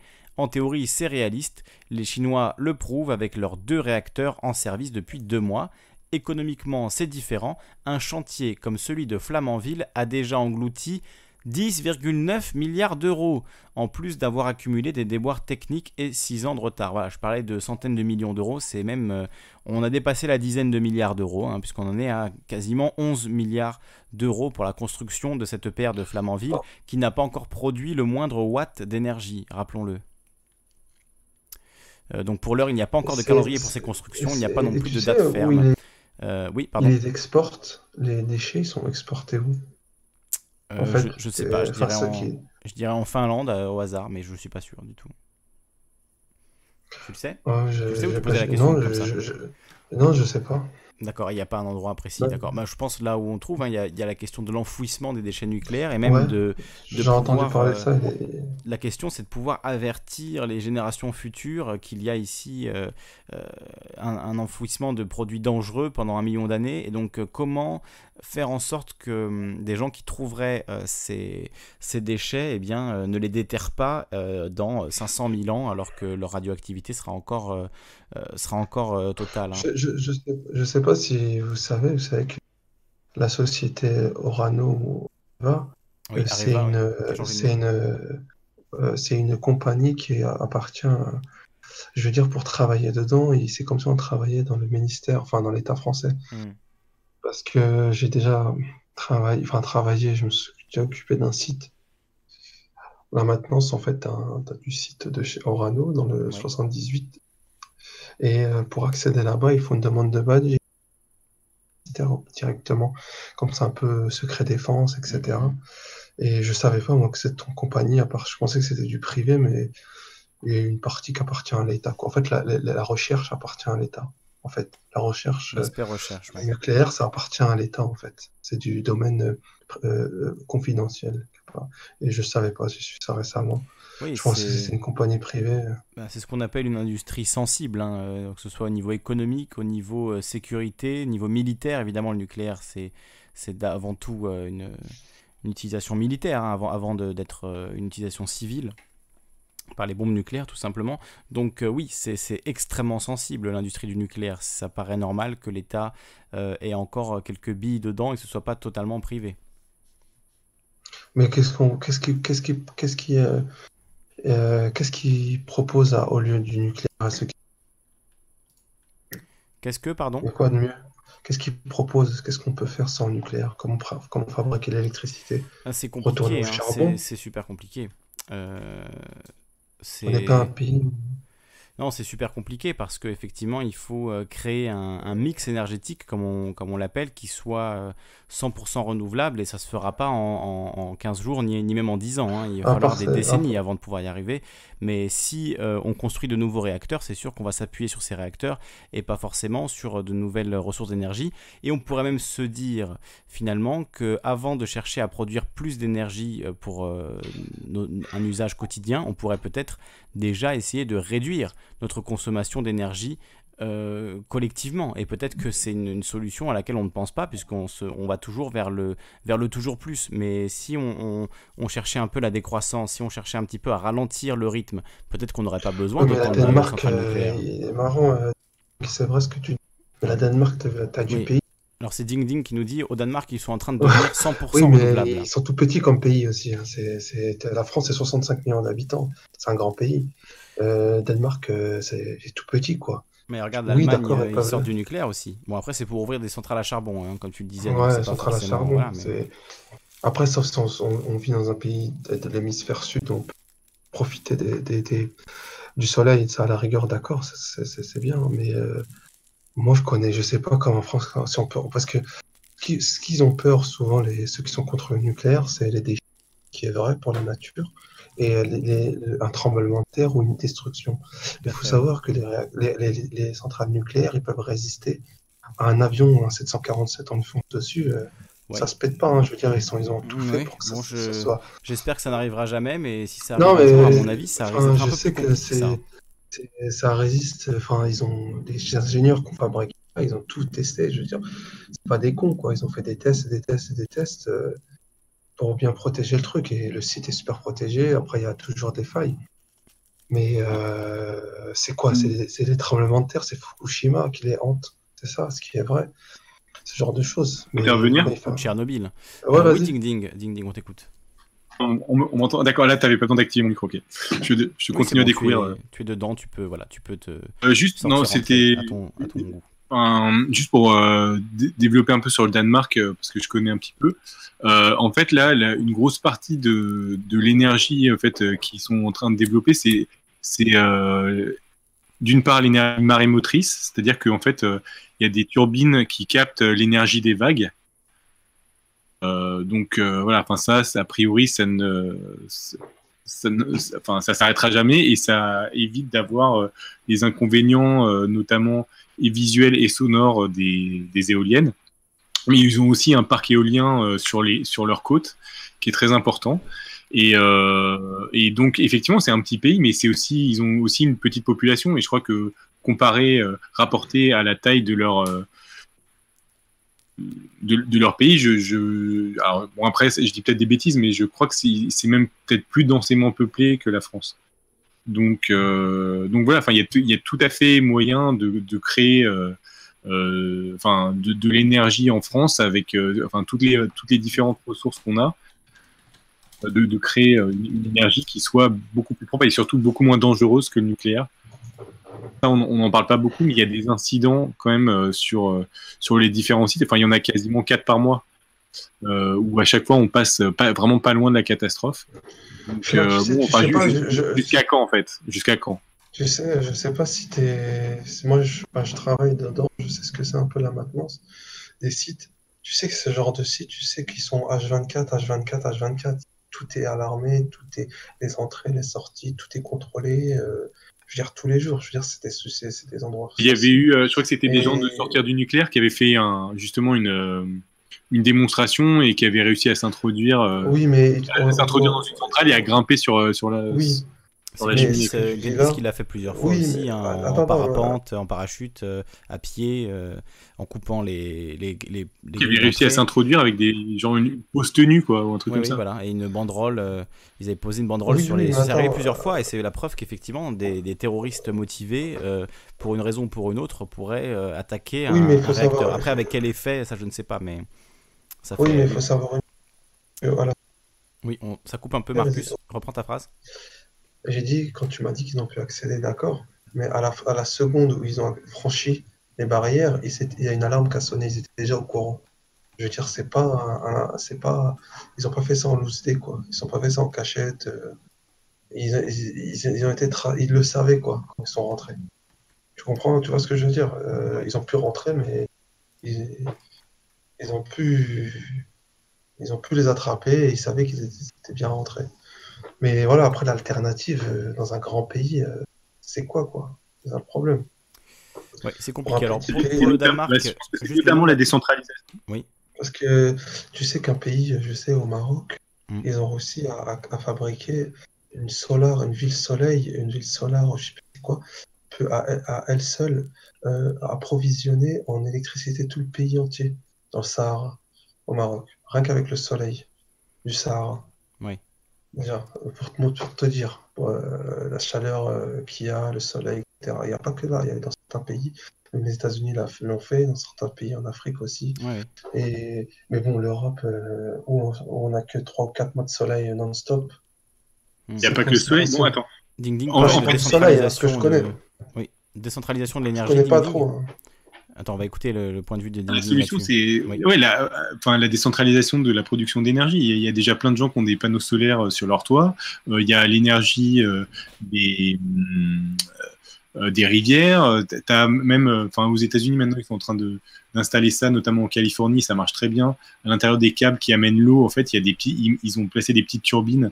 Donc, euh, bah, l'eau, en fait, pour, en étant acheminée, elle crée, elle crée de l'énergie. Il y a l'énergie marémotrice, il y a des micro-turbines qu'on peut mettre sur, euh, sur, euh, ouais, sur, Sur, pardon, euh, Ding. ça a coupé là. Ça a coupé à nouveau, oui. Je suis désolé, c'est ma connexion, je crois, qui, qui fait que c'est pas terrible. Ouais, ça m'arrive, j'ai des coupures, je sais pas pourquoi. Ouais, il y a des petites coupures. Hein. ding Ding, là, ça a carrément coupé, on n'entend plus du tout.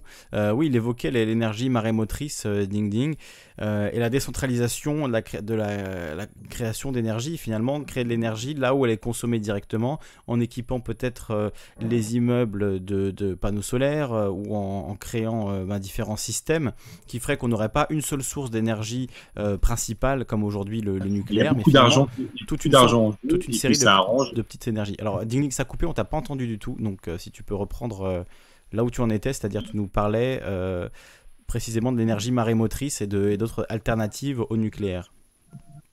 Tu as entendu ce que je disais là? Non, ça a coupé, on t'a pas entendu. Ça ah, beaucoup, d'accord, désolé. alors je disais oui, enfin que donc il y a, euh, d'alternatives qui existent déjà et qui fonctionnent, mhm. euh, notamment euh, donc, enfin, donc il y a les panneaux solaires, il y, a, il y, a, des turbines. On a, on a entendu quand je parlais de la Californie Non, justement. Alors, effectivement, on a raté quelques minutes. Donc, oui, oui, minutes. je disais que par exemple en, Californie, et ça marche déjà, dans, dans les, ils sont en train de remplacer tous les câbles d'acheminement de l'eau remplacé par des, par des câbles à l'intérieur desquels il y a des petites turbines qui, qui donc tournent, euh, enfin qui sont déclenchées grâce à, l'eau qui circule. Et, donc rien que ça, en fait, ça crée, ça crée déjà pas mal d'énergie. On a euh, euh, dans, les rivières maintenant, enfin, il y a, y a moyen de créer des, petites dérivations avec des turbines et, qui, enfin, avec des effets vortex en fait qui sont extrêmement puissantes, qui arrivent à, en fait, une petite turbine, ça, c'est suffisant pour pour fournir toute l'énergie d'un village.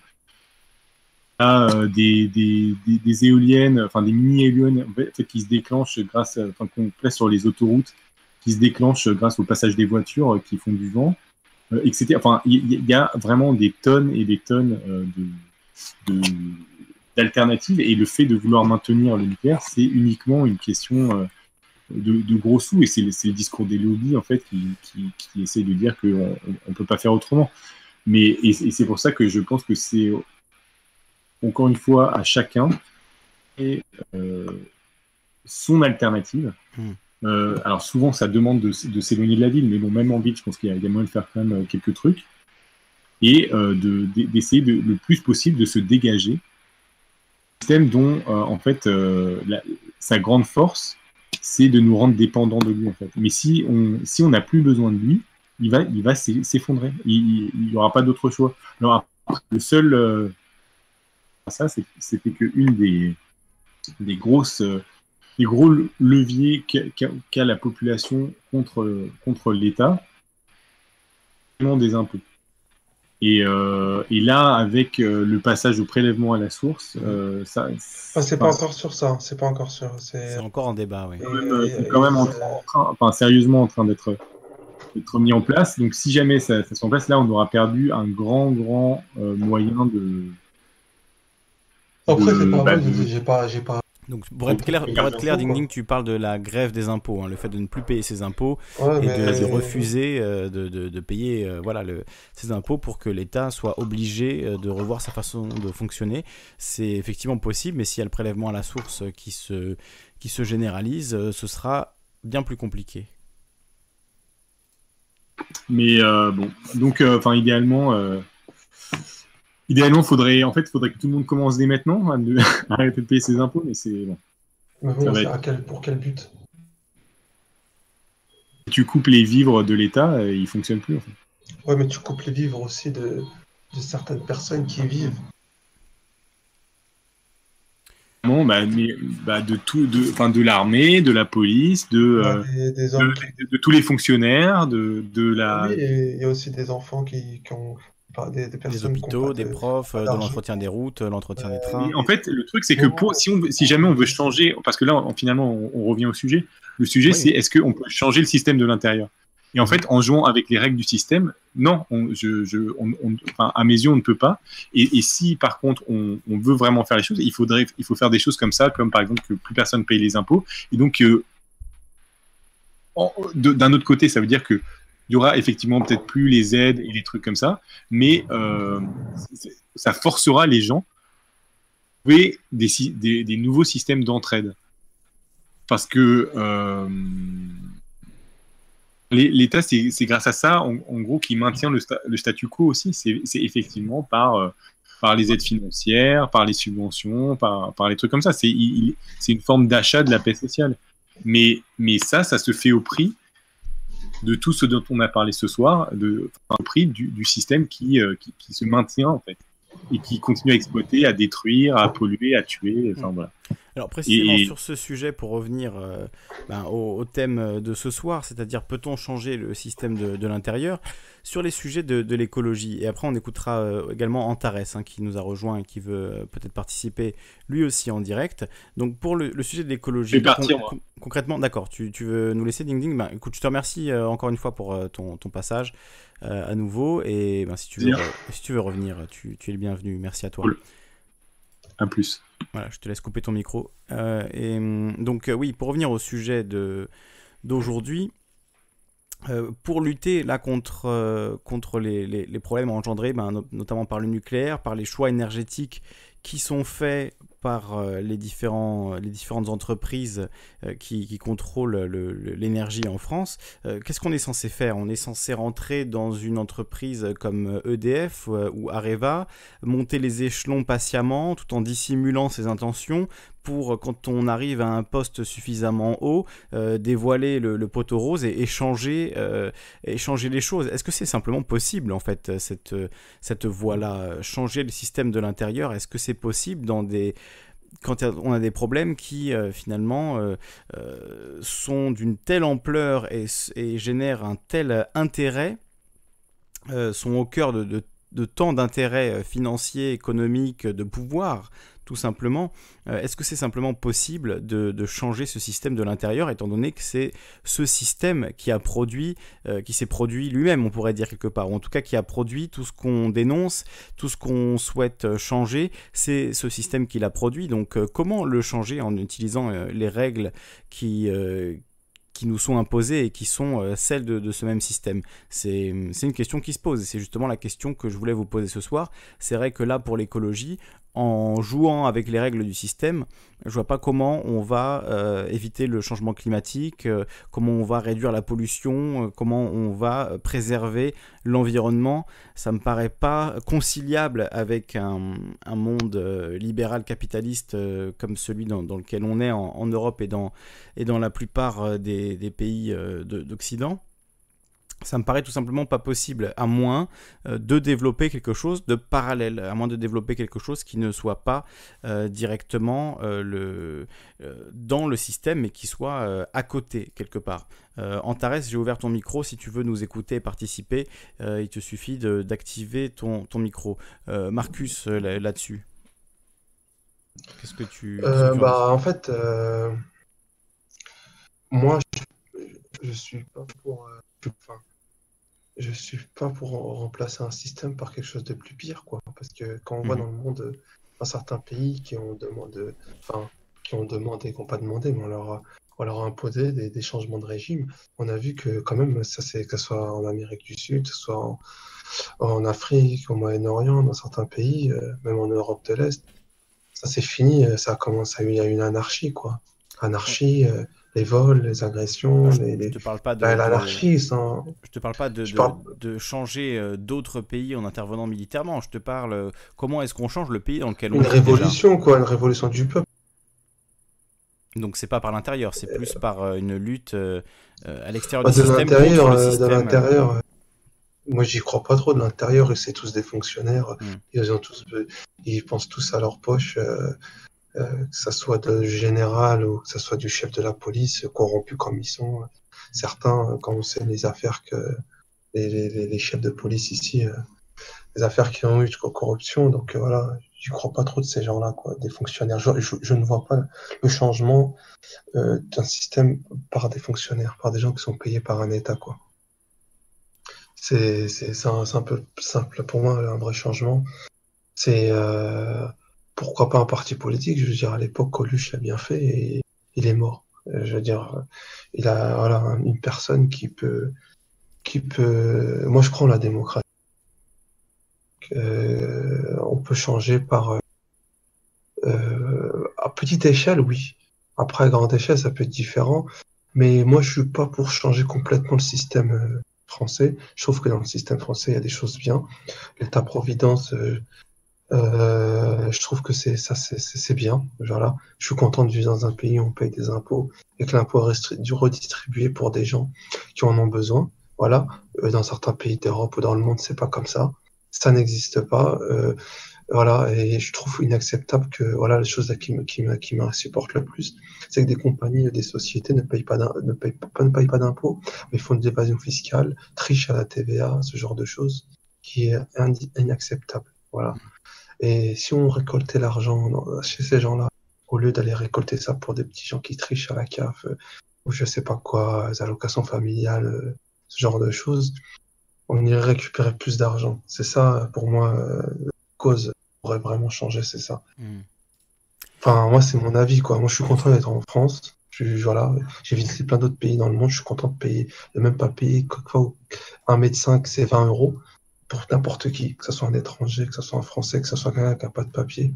Alors que quand j'étais en Australie ou voire aux États-Unis, hmm. c'était 70 dollars le, médecin, 70 dollars, jusqu'à 80 dollars juste pour voir un médecin. Oui. après, les médicaments, euh, ou autre la sécurité sociale, c'est quand même quelque chose d'unique. Il faut savoir, c'est que les auditeurs nous écoutent. Euh, et ça, c'est grâce aux impôts. Alors, la sécurité sociale, pour prendre le, sujet. Et alors après, juste avant, juste après, on va lire un, texte que nous a envoyé Luigino. Alors je sais pas s'il en est l'auteur ou si c'est un texte qu'il a trouvé en ligne, euh, qui s'appelle Comment changer la société et qui ben, résume finalement euh, les trois voies que l'on peut prendre pour tenter euh, de, changer la, société. Et, ça rejoint ben, parfaitement le, sujet de ce soir. Donc je, l'en remercie Luigino pour cette, cet ajout. Je vais le lire juste après. Euh, bon, je vais le lire maintenant. Je vais, je vais le lire euh, maintenant parce que c'est vraiment pas très long. Euh, donc voilà, c'est comment changer la société. C'est sur le site jnm.name. Je connaissais pas du tout ce site. Je sais pas qui l'a écrit, mais bon voilà, le texte, on va dire anonyme parce que je sais pas qui en est l'auteur, mais voilà, je, vous le, je vous le donne tel quel. La plutocratie ne vous satisfait pas. Vous souhaitez une vraie démocratie. Voici trois idées pour un changement.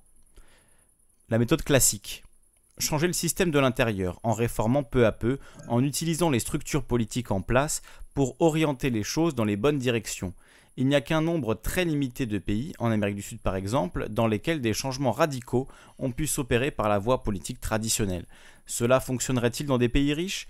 Difficile de changer les choses lorsque le consensus règne à propos de l'économie actuelle et lorsque tous les pans de la société sont tenus par le marché.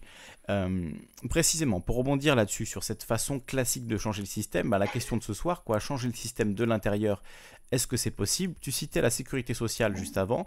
Euh, est-ce que c'est pas un exemple d'une euh, d'un changement euh, qui euh, a été fait finalement euh, dans le sens des citoyens par la médiation du système, ou en tout cas en s'inscrivant dans le système, c'est-à-dire en faisant inscrire ces principes dans la loi. Et on peut dire que la loi, ben, c'est une des composantes du système. Donc le fait que la sécurité sociale existe, est-ce que c'est pas la preuve qu'il y a au moins la place dans ce système pour créer au moins un espace de protection des citoyens?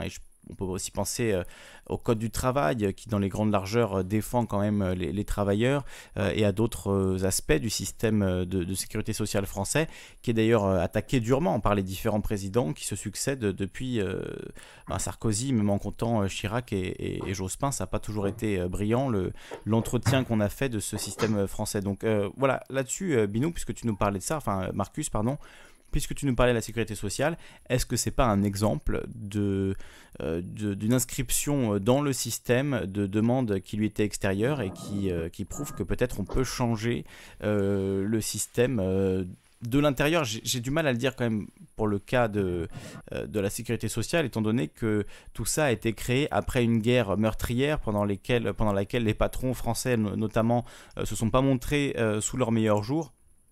Donc euh, il y avait un espace politique aussi à la sortie de la guerre qui a permis de, créer tout ça. Donc c'est pas forcément euh, en jouant le jeu du système sur des années que ça s'est passé. Il faut aussi garder en tête euh, le contexte historique de la création de, la sécurité sociale.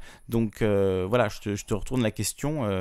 Est-ce que c'est pas un exemple que le système peut être changé, modifié ou en tout cas amendé pour créer des espaces de protection comme la sécurité sociale? Marcus bah, franchement, euh, pas, j'arrive pas à saisir ton, son changement de l'intérieur, en fait, où tu vas en venir, si tu veux dire par les hommes. Qu'est-ce que, Alors, je, vais, reprendre le, je vais reprendre le texte que nous envoyait euh, Luigino. Euh, donc, euh, moi, le changement de l'intérieur, c'est celui que je, viens de, dire. Hein. changer le système de l'intérieur en le réformant peu à peu, en utilisant les structures politiques en place pour orienter les choses dans les bonnes directions. C'est ça que j'appellerais changer le système de l'intérieur. Alors il y a une autre, euh, il y a deux autres euh, possibilités. La méthode brutale, changer le système radicalement, cassant rapidement le système actuel et tenter de mettre en place autre chose tout aussi rapidement. C'est le principe révolutionnaire. Dans l'interconnexion des flux financiers, des flux de biens, de services, d'énergie, etc., tout casser d'un coup provoque une paralysie générale susceptible d'annihiler toutes les volontés révolutionnaires. Ce système peut fonctionner lorsqu'une population est solidaire, informée, cultivée, prête à en découdre, prête à abandonner ses habitudes pendant une période de transition, et surtout uniformément volontaire pour ce changement, prête à changer de vie. Pas d'exemple récent.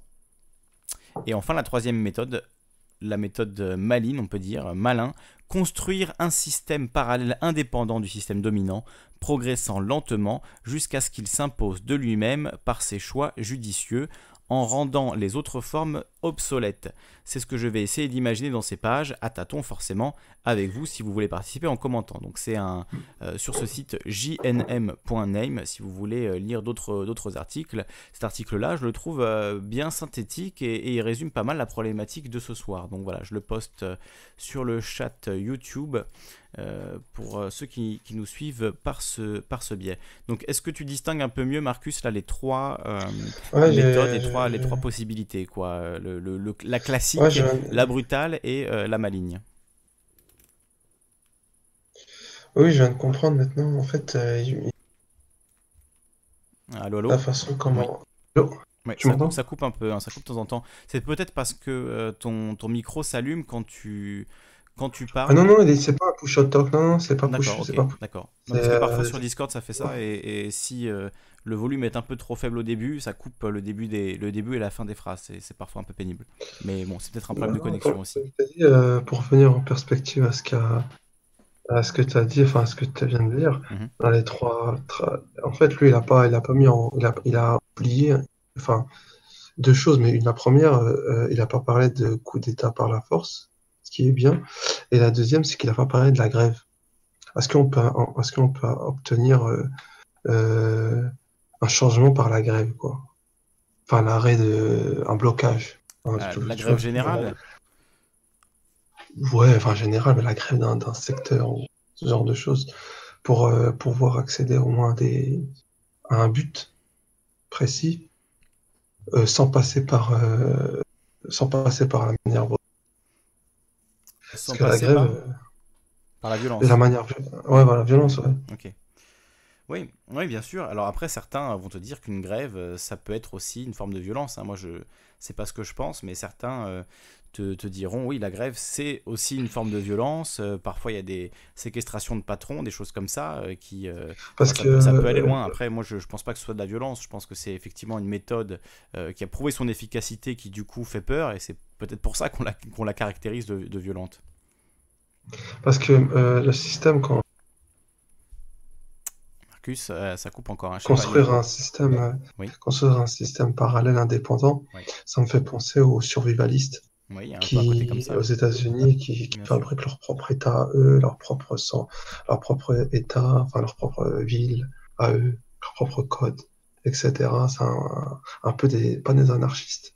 Il y en a en France aussi, dans certaines régions, je crois, qui vivent coupés euh, de, la, réalité, coupés de la société, qui retournent à la terre, euh, genre euh, fabriquent leur, un peu comme les zadistes. J'ai aimé un peu, enfin, j'ai aimé à peu près un peu les zadistes, enfin, même si c'est un peu une image un peu de, de, de, de, de mecs violents, etc. Mais ils ont une bonne, une, une bonne idée, les zadistes, c'est de on va dire, de s'autosuffire, de construire soi-même sa propre maison. Euh, c'est une bonne idée. Enfin, moi, j'apprécie cette idée-là de construire ça. Enfin, d'abord, il faut quand même être propriétaire d'une terre. On peut pas s'accaparer une terre d'autrui comme ça, premièrement.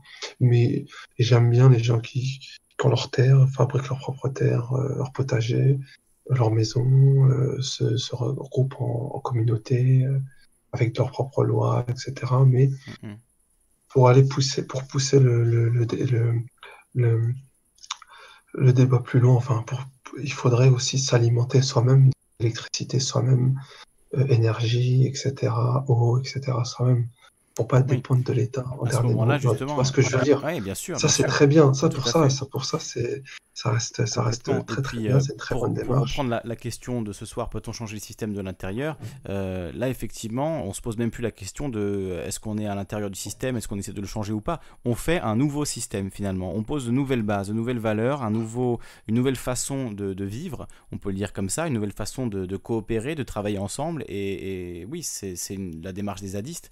Euh, moi, bah, oui, les analystes, connaître... pas, au point où, pas, au point où ce que j'ai dit, moi, ça, ça sert vraiment aux, aux, US, je crois qu'ils font ça. Ou, non, mais oui, les survivalistes, après, il y a, voilà, il y a, il y a euh, le, les deux pendants, hein, pendant de l'extrême gauche et de l'extrême euh, droite de ce type de démarche. Voilà, euh... de même, ils ont les mêmes, ils ont les mêmes, je sais pas, c'est bizarre, mais l'extrême gauche et l'extrême droite, ils ont les mêmes ils ont les mêmes idées en termes d'anarchie, de survivaliste. Je pense que là où ils se retrouvent, c'est dans un dégoût du système et du coup une envie de, reconstruire autre chose. Mais effectivement, euh, là où ils ne se retrouvent pas du tout, c'est sur les valeurs, les nouvelles valeurs à, à mettre en place et à, et à porter euh, dans ce nouveau, ce nouveau système.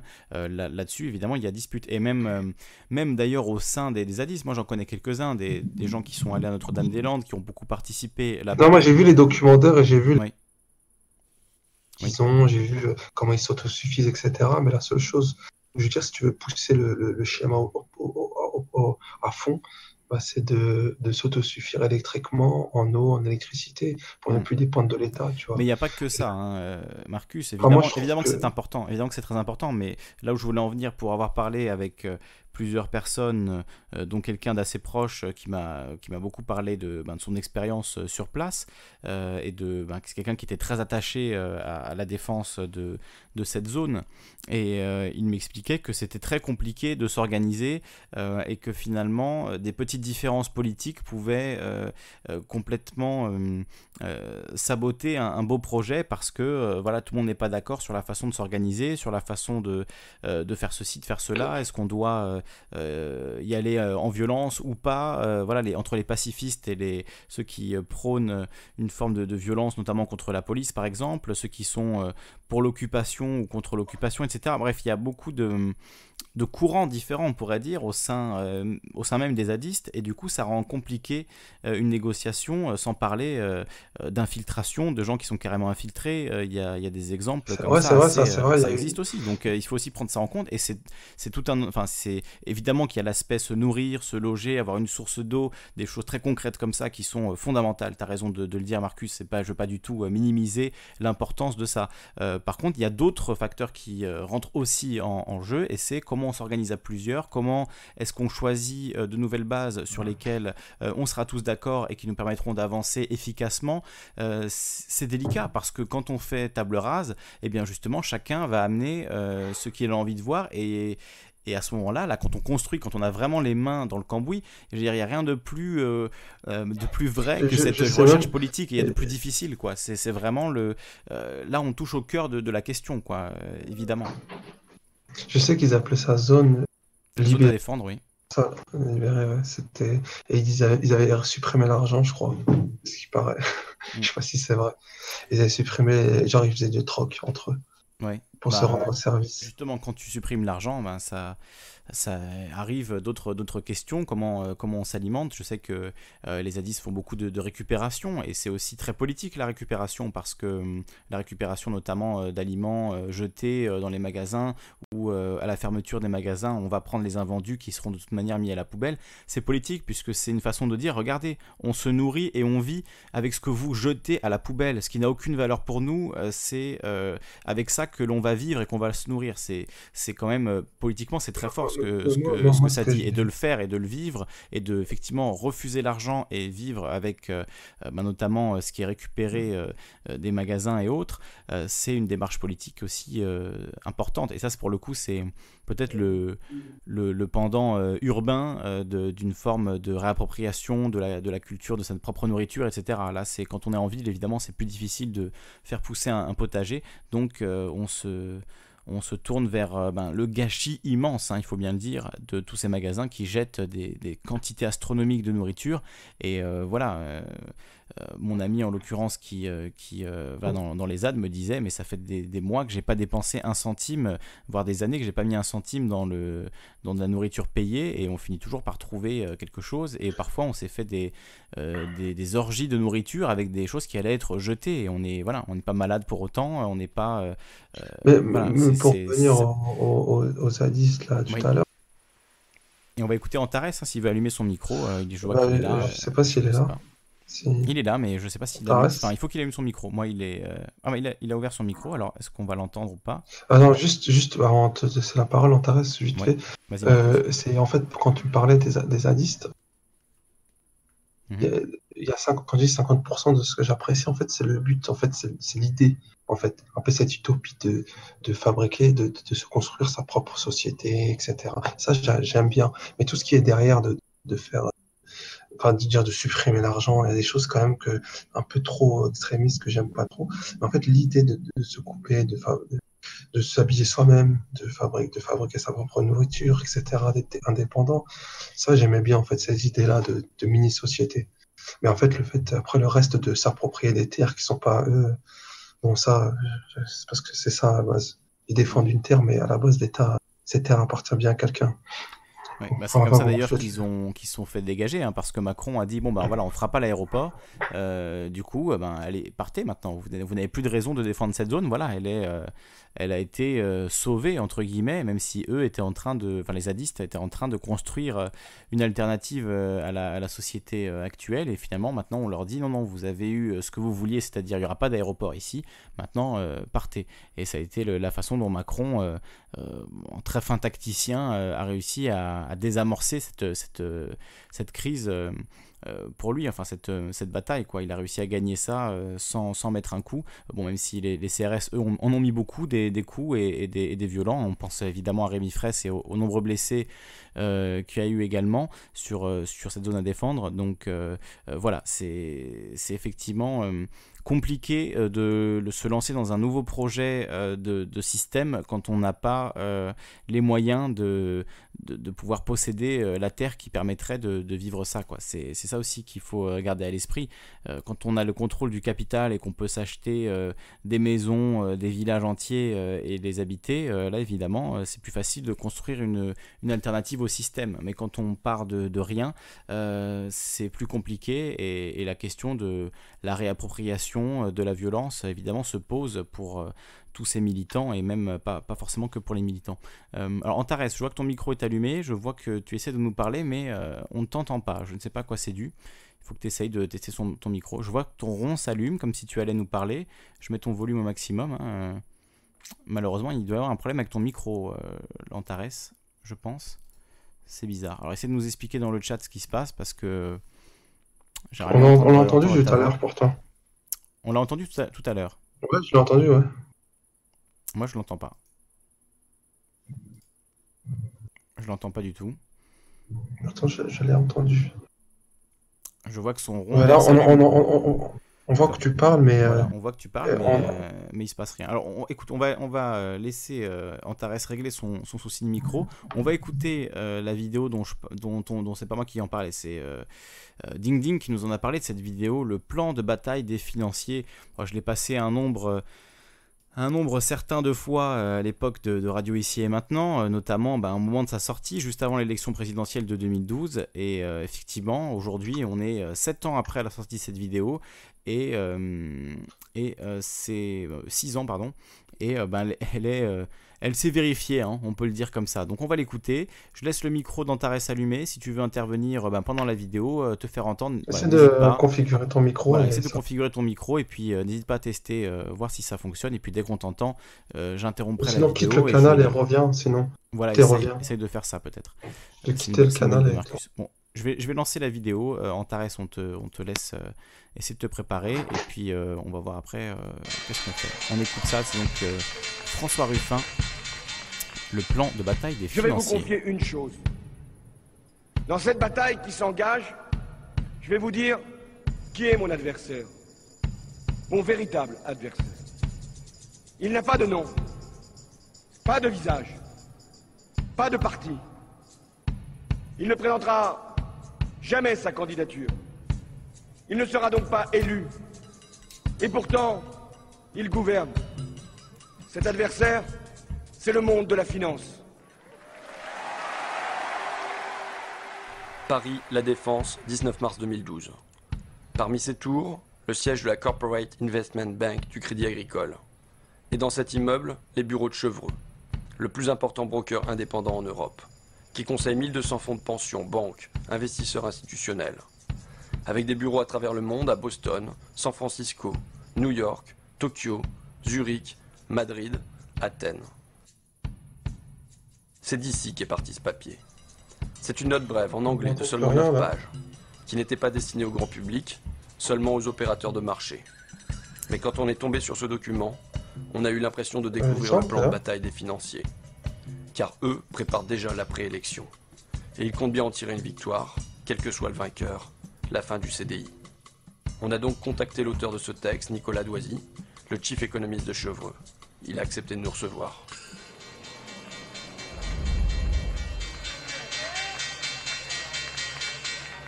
François Hollande va devoir déplaire soit au marché financier, soit à ses électeurs, puisqu'il est certain de ne pas parvenir à réconcilier les deux. Déjà, on a des investisseurs anglo-saxons qui s'étonnent du, faible détail qu'on puisse avoir, euh, qu'on reçoit des candidats dans leur programme. En fait, les, candidats n'ont pas de programme, pour le faire simple. Les investisseurs anglo-saxons que je rencontre me demandent souvent, mais où est le programme? Je leur dis, mais il n'y en a pas, et pour cause, c'est un jeu tactique pour l'instant. Le programme, on saura une fois l'élection euh, finie, et en fait, on le connaît déjà. Il sera imposé par l'appartenance à la zone euro. C'est ça le point important. C'est que le, conflit d'objectifs que va avoir François Hollande, c'est rester dans la zone euro versus euh, satisfaire les, demandes de, son électorat naturel. Les deux ne sont plus compatibles maintenant, on le voit depuis la crise grecque. Il sait qu'il sera pris à terme à un moment euh, entre euh, la pression de ses électeurs et la pression des marchés.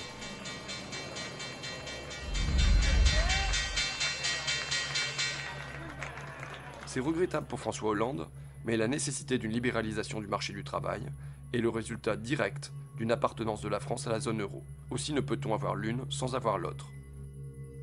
Vous vous dites non seulement François Hollande ne va pas tenir ses promesses électorales, mais en plus, c'est lui qui va devoir flexibiliser le marché du travail. C'est lui qui doit remettre en cause ce que vous appelez the famous CDI, le fameux CDI, contrat à durée indéterminée. Qui que soit le prochain président de la République française, c'est un travail qu'il va devoir faire, euh, parce que tout simplement, la pression des pairs dans la zone euro, la pression des pairs, c'est-à-dire de l'Italie, de l'Allemagne, de tous les autres pays.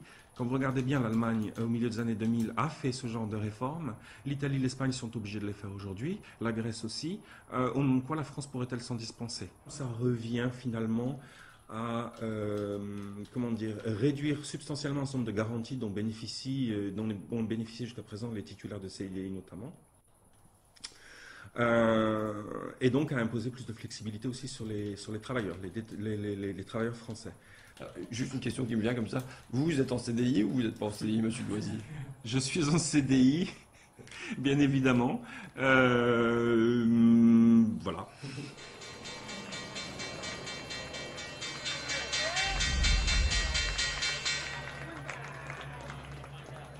La demande de renégociation du traité serait alors utilisée pour tromper le public français en lui faisant accepter des réformes correctes, dont celle du marché du travail. François Hollande dit Je vais demander la renégociation du dernier traité euh, européen. Vous, écrivez ça. Euh, François Hollande va avoir à naviguer à travers des forces dans la gauche, notamment à cause du référendum manqué de 2005. Euh, et dans cette perspective, vous écrivez Dans cette perspective, il serait politiquement intelligent que ses pairs de l'eurozone, donc euh, ses, partenaires euh, allemands, belges, euh, italiens, ainsi de suite, permettent à François Hollande de prétendre qu'il leur a arraché quelques concessions, même si c'est faux en réalité. La demande de renégociation du traité serait alors utilisée pour tromper le public français, en lui, pour rouler, j'ai lu to trick, rouler, tromper, pour tromper le public français, en lui faisant accepter des réformes euh, convenable, dont celle du marché du travail. Alors, euh, avant d'entrer dans le fond du sujet, je voudrais préciser un point. Euh, les gens de marché s'expriment de façon très directe. Donc, le, vocabulaire que j'ai pu choisir dans la citation que vous venez de lire paraîtra peut-être excessif à beaucoup de vos auditeurs. Maintenant, c'est vrai que voilà, on s'embarrasse pas de dans, les marchés, on va pas s'embarrasser de, de, financerie, on va aller directement au point. Donc, de rouler les électeurs français. C'est peut-être un mot quand même excessif. L'idée, c'est de dire, euh, ce sera une concession en quelque sorte de façade qui aurait été faite à François Hollande et au peuple français, entre guillemets, euh, de façon euh, à ce que tout le monde constate qu'à la fin des fins, il les faut bien les autres réformes, les fameuses réformes structurelles que tout le monde, dont personne ne va entendre. Ce que vous dites, c'est, admettons, il y a un sommet à Bruxelles, François Hollande, il demande une partie sur la croissance, les autres Européens, ils vont faire comme si, ah bon, bah d'accord, allez, on, vous on t'accorde ça. Euh, ils rentrent ici en France en disant, regardez ce que j'ai obtenu. Et du coup, il peut dire derrière, ben, en échange, nous, on va libéraliser notre marché du travail. Et vous avez parfaitement compris le, sens de mon propos, c'est exactement ça. C'est vraiment une, une petite mise en scène, c'est un petit théâtre. Alors, il ne faut pas avoir l'impression que je fais de la théorie du complot là que, et qu'on manipule tout le monde. Le script est, est, un peu écrit. Si on est malin, on ne s'écartera pas trop du script. Et, de cette façon-là, on arrive peut-être à faire passer la pilule de façon un peu plus simple que ça n'avait été le cas au début des années 80. On s'évitera peut-être euh, finalement d'être euh, un peu ridiculisé comme on l'avait été à l'époque.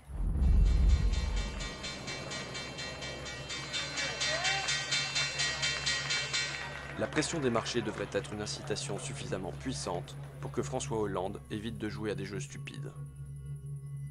Maintenant, il y a un danger qui se présente, c'est euh, la semaine qui vient de s'écouler, en particulier le, week-end qui vient de s'écouler. On voit que Mélenchon est vraiment euh, en phase ascendante. Euh, on a bien entendu ce week-end François Hollande qui dit Oui, croyez-moi, ça va être du sérieux ma renégociation du traité. Et bien sûr, il est bien obligé parce que avant de gagner le deuxième tour, ceux qui ont connu 2002 savent qu'il faut gagner le premier. Et quand on voit la montée en puissance de Mélenchon, ce qu'on se dit tout simplement, c'est qu'à partir de maintenant, il va bien falloir que Hollande commence à donner quelques gages à sa gauche. Et c'est là que euh, ça va devenir un peu plus compliqué pour lui. Parce que les marchés vont commencer à comprendre, vont commencer à le sentir. C'est ça que je veux dire, c'est que le marché ne laissera pas passer de toute façon.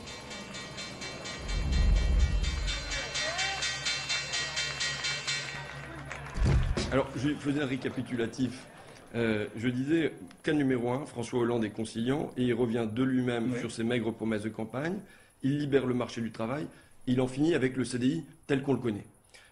Cas numéro 2, il lui faut une petite pression de ses partenaires européens, une petite concession qui lui serve de prétexte, et derrière, il libéralise le marché du travail.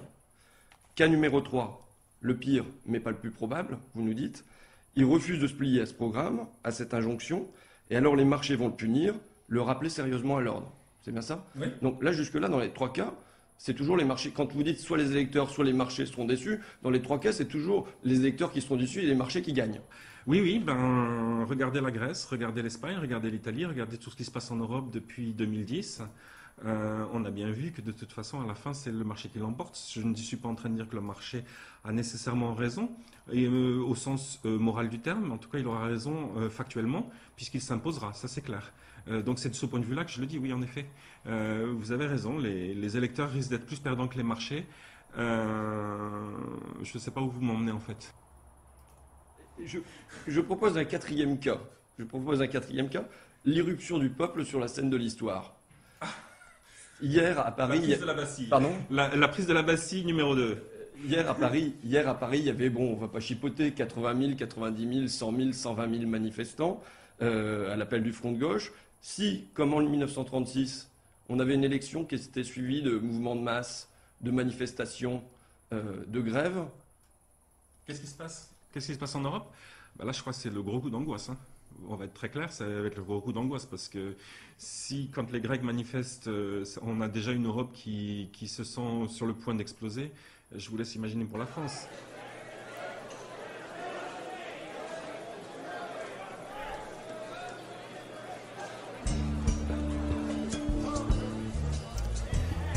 Voilà pour cette vidéo de François Ruffin vers la fin des CDI en France, le plan des financiers pour 2012. Une vidéo qui, fait bien de, qu'on fait bien de regarder euh, de temps en temps, euh, au moins une fois par an, pour se rafraîchir la mémoire et se dire qu'effectivement, dans l'élection de François Hollande, même si euh, j'imagine que la plupart des auditeurs sont au courant, bah, il n'y avait pas grand-chose qui se jouait et finalement, c'était déjà décidé, plus ou moins mis en scène même. Hein. ce financier utilise cette expression à plusieurs reprises. C'est une mise en scène, c'est du théâtre pour euh, nous faire croire que quelque chose est en jeu, alors qu'en réalité, il n'y a rien en jeu du tout. Le système euh, ne, bougera pas euh, d'un centimètre, au contraire, son emprise ne, fera qu'augmenter. Effectivement, le mandat de François Hollande, avec ses cadeaux fiscaux au patronat, ses cadeaux fiscaux aux plus riches, aux grosses entreprises, etc., évidemment, ont marqué son mandat et, ont montré très vite ben, qu'il n'avait aucune détermination à, aider les, les citoyens lambda, les employés, les salariés, les fonctionnaires, mais euh, voilà, uniquement pour une certaine caste qu'avait déjà aidé Nicolas Sarkozy et que continue à aider Emmanuel Macron aujourd'hui. Donc euh, là-dessus, pas de changement. Et hum, pour répondre hum, à ceux qui, euh, comme Thierry, apprécient ce que fait Donald Trump, on peut, on peut citer notamment bah, les tax cuts de Donald Trump qui vont dans le, dans le même sens également, la défense toujours de des plus riches euh, du, pays, tout simplement. Euh, donc euh, voilà, l'économie, enfin l'économie, la bourse américaine est au, est au plus haut en ce moment, est au beau fixe, parce qu'évidemment, les, les patrons sont très heureux de la manière dont se déroule le mandat de Donald Trump. Il leur fait des cadeaux, des cadeaux fiscaux notamment, qui sont quand même... qui sont quand même très importants. Et on voit la même chose avec euh, Emmanuel Macron, François Hollande et même, même Nicolas, Nicolas Sarkozy et Bruno Le Maire aujourd'hui, qui est ministre de Macron. Donc voilà, évidemment, c'est pas ça qui va euh, changer grand-chose. Même si, soyons honnêtes, euh, c'est pas quelqu'un que je porte dans mon cœur, euh, Bruno Le Maire, mais je l'ai entendu dire dans une interview qu'il voulait plafonner les, frais de banque, notamment ceux qui sont imposés aux plus pauvres, aux usagers spéciaux, je crois que c'est le terme qui était utilisé, je suis plus sûr du terme exactement, mais en tout cas, il, voulait élargir une, une catégorie d'usagers de banque qui sont euh, traités particulièrement par leur banque et donc plafonner les, les frais, euh, notamment bah, les frais d'agio euh, qui sont horribles, hein, euh, puisque moins vous avez d'argent, plus on vous en prend. C'est ça qui est, absolument affreux. Alors que plus vous avez d'argent, plus vous en gagnez. C'est ça qui est complètement ironique. Hein. Si vous êtes en bas de l'échelle, on, vous, on vous écrase, on vous met des coups de pied. Quand vous êtes en haut de l'échelle, on vous brosse les chaussures, on vous cire les pompes et, on vous fait des ponts d'or. Donc c'est ce, cette chose complètement ignoble, illogique, insensée du système bancaire donc de ponctionner comme ça des centaines d'euros à des gens qui sont déjà euh, dans la difficulté financière, c'est absolument scandaleux. Voilà, ils voudraient les plafonner à 200 euros. Moi, je dirais, bon, euh, on interdit les frais bancaires pour euh, les, gens qui sont dans cette situation et on trouve un autre moyen de les aider. Mais voilà, ils voudraient les faire plafonner à 200 euros, ce qui n'est pas une mauvaise initiative. Reste à savoir s'il le fera. Là aussi, hein, est-ce qu'on peut changer le système bancaire de l'intérieur et est-ce qu'on peut enlever cette manne financière qui est, capté par les banques sur le, compte en banque des plus pauvres dans ce pays.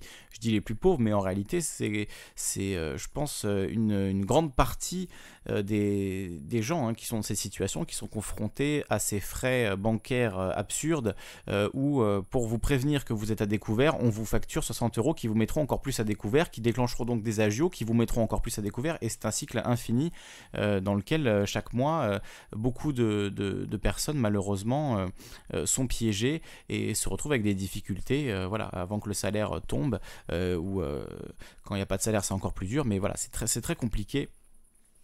Ces, ces, histoires de, frais bancaires, ça, met, ça pourrit la vie littéralement de beaucoup de gens. Et donc, espérons que Bruno Le Maire, au moins, qu'il fasse ça dans sa vie, de, réussir à, faire limiter ce type de frais pour les usagers de banque. Ce serait quand même une, belle réussite. Mais bon, j'ai comme un doute euh, sur le, fait que ça se fera. Mais voilà, ça reste à, ça reste à voir. Euh, pour euh, revenir sur les réactions dans le chat, il y a beaucoup de discussions dans le chat. Je crois que c'est la soirée la plus animée depuis qu'on a commencé les lives, donc ça fait plaisir. Hein. je, suis, très content. Et je voulais lire un message de mon ami Sirius. je précise, c'est mon ami par transparence. Hein. c'est quelqu'un à qui je tiens beaucoup. Et je voulais euh, lire son, point de vue. Il nous l'a communiqué euh, via le, Discord, hein, discord.me slash calivision pour intervenir en direct euh, en audio ou par texte. Et Antares, lui, qui, qui veut intervenir depuis tout à l'heure, ben, on n'arrive pas à s'entendre. Hein, non, toujours pas. Antares, je suis vraiment, vraiment désolé. Ça ne marche toujours pas. donc je voulais lire voilà, le message de, de Sirius. ce qu'il disait, alors je crois que je suis allé un peu, un peu trop bas. Euh, désolé, j'ai perdu le message. Évidemment, il suffit que je dise ça pour, euh, pour le perdre. Euh, donc voilà, Alex qui lui disait c'est le début du changement, l'histoire se met en marche. Sirius de répondre malheureusement Alex ça fait des années qu'on se dit ça. Euh, vois ça comme tu veux, mais euh, j'entendais dans le sens où ça empire alors que ça fait 30 ans plus que les gens se battent et s'éveillent. Oui, 30 ans, on pourrait même dire 3000 ans, hein, euh, à la vérité. le changement maintenant, j'y crois pas du tout. J'ai l'impression que l'humanité se dirige dans le bon sens, mais très lentement. Et, de, de, dire c'est difficile à exprimer comme avis parce que je me dis que tout devient de pire en pire, mais que tout de même, d'une manière générale, on se dirige vers quelque chose de mieux.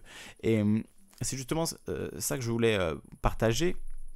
C'est cette euh, intuition paradoxale finalement que d'un côté les choses sont de, pire en pire, le monde est de, pire en pire, et de l'autre côté une, sensation par comparaison avec des situations antérieures bah, d'amélioration sur beaucoup de points. Et ça on ne peut pas les, les nier, et d'ailleurs quand on regarde des statistiques euh, fines sur de longues périodes, on se rend compte qu'effectivement, les conditions objectives de vie pour une grande partie des gens s'améliorent. Et hum, c'est vrai que c'est très difficile de dire ça, parce qu'évidemment, je veux dire, on en parle chaque semaine euh, dans cette émission, j'en ai parlé pendant des années, c'est mon métier de parler, de parler des choses horribles qui se passent aux quatre coins de, la planète, donc je, sais bien euh, que le monde est très loin d'être idéal, mais il y a cette, cette graduelle augmentation de la qualité de vie euh, d'un plus grand nombre de personnes, euh, qui n'est à mettre au crédit d'ailleurs, euh, je pense, de, rien de particulier. Hein. C'est un développement technologique combiné à un développement militaire, aux guerres qui ont eu lieu, un contexte. Enfin, je pense que les facteurs sont vraiment très très nombreux, mais progressivement, tout doucement, les conditions pour un plus grand nombre euh, de gens, euh, les conditions de vie s'améliorent. Donc euh, il y a moins de meurtres, par exemple, en, prenant un, ratio par rapport à la population, eh bien, il y a moins de meurtres aujourd'hui qu'il y a 50 ans. même si on en parlait tout à l'heure, à Chicago, il y a deux meurtres par jour.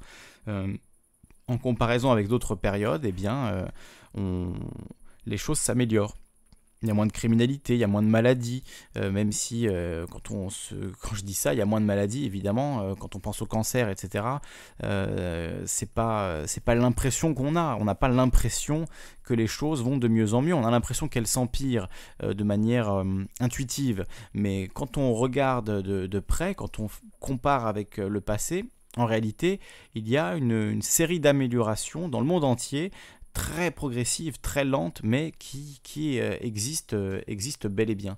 Donc euh, on peut aussi voir les choses comme ça et, penser aux choses en ce sens. Ça me paraît pas ça me paraît pas absurde de d'avoir ces, ces, intuitions paradoxales que d'un côté le monde dans lequel on vit est terrible, qu'il y a un trop grand nombre de tragédies, d'horreurs, que avec la, technologie, euh, notamment les drones, les choses comme ça, euh, la guerre devient euh, encore plus barbare, quelque part encore plus cruelle, et, que certains pays comme les États-Unis peuvent dominer d'autres pays qui sont à des milliers de kilomètres, ce qui était avant impossible dans, l'histoire. Hein.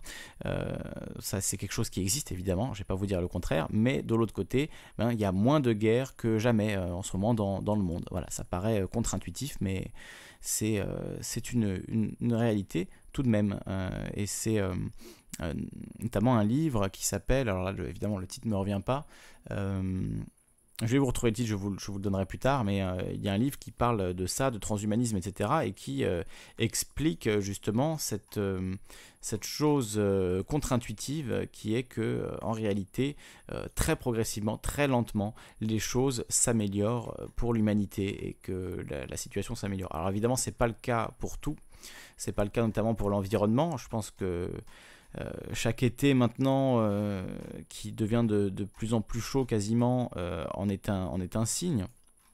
Et que tout le monde le, constate, l'environnement, voilà, en tout cas, il y a une augmentation de la température qui est sans doute liée à l'activité humaine, et, et ça, c'est un problème qui n'existait pas avant, en tout cas existait de manière différente, et sur lequel on avait sans doute moins d'impact. Pour euh, revenir là-dessus, répondre une dernière fois à, Thierry notamment euh, au sujet de, Trump, euh, il faut quand même préciser que Donald Trump a, supprimé énormément de régulations qui avaient trait à la réduction du changement climatique. Je vous lis juste une phrase hein, du président des États-Unis d'Amérique. Depuis de nombreuses décennies, un grandissant labyrinthe de régulations, de règles, de restrictions a coûté à notre pays des trillions et des trillions de dollars, des millions de jobs, de très nombreuses euh, usines américaines et a dévasté euh, de nombreuses industries, a dit le président. Mais tout a changé le jour où j'ai juré euh, sur la Bible, où j'ai prêté serment, voilà l'expression exacte. tout a changé le jour où j'ai prêté serment.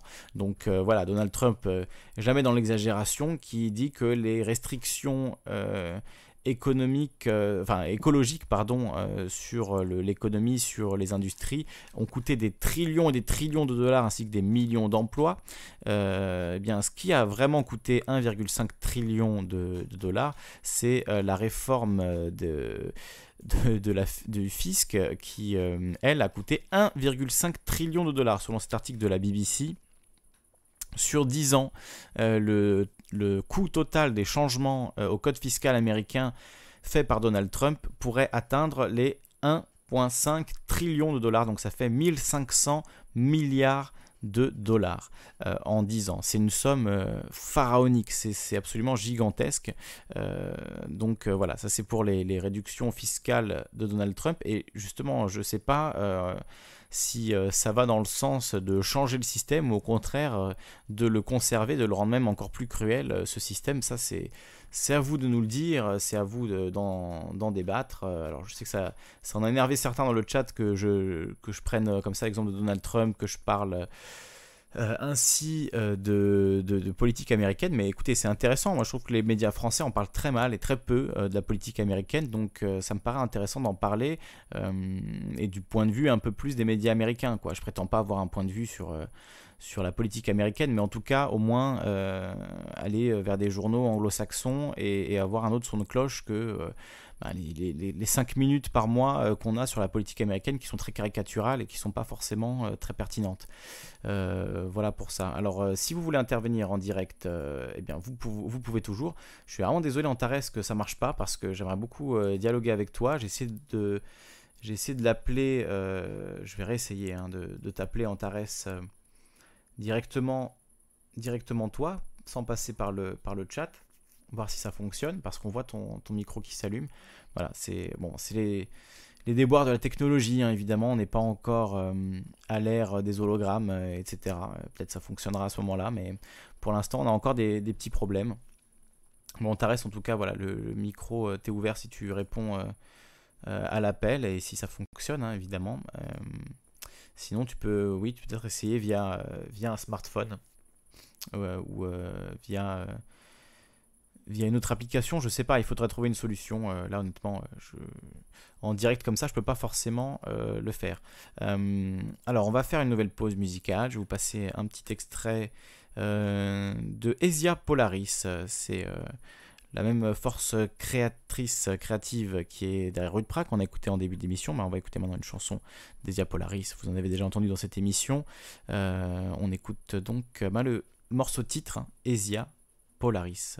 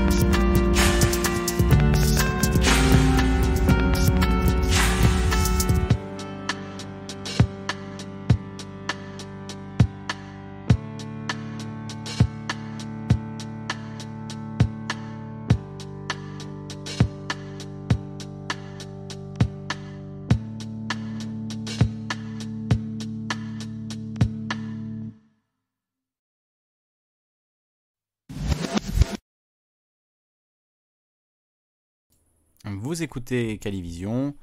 Petit délai, on est là ensemble. Euh, si vous voulez intervenir sur euh, Discord, vous pouvez toujours le faire euh, évidemment. Vous êtes les, bienvenus.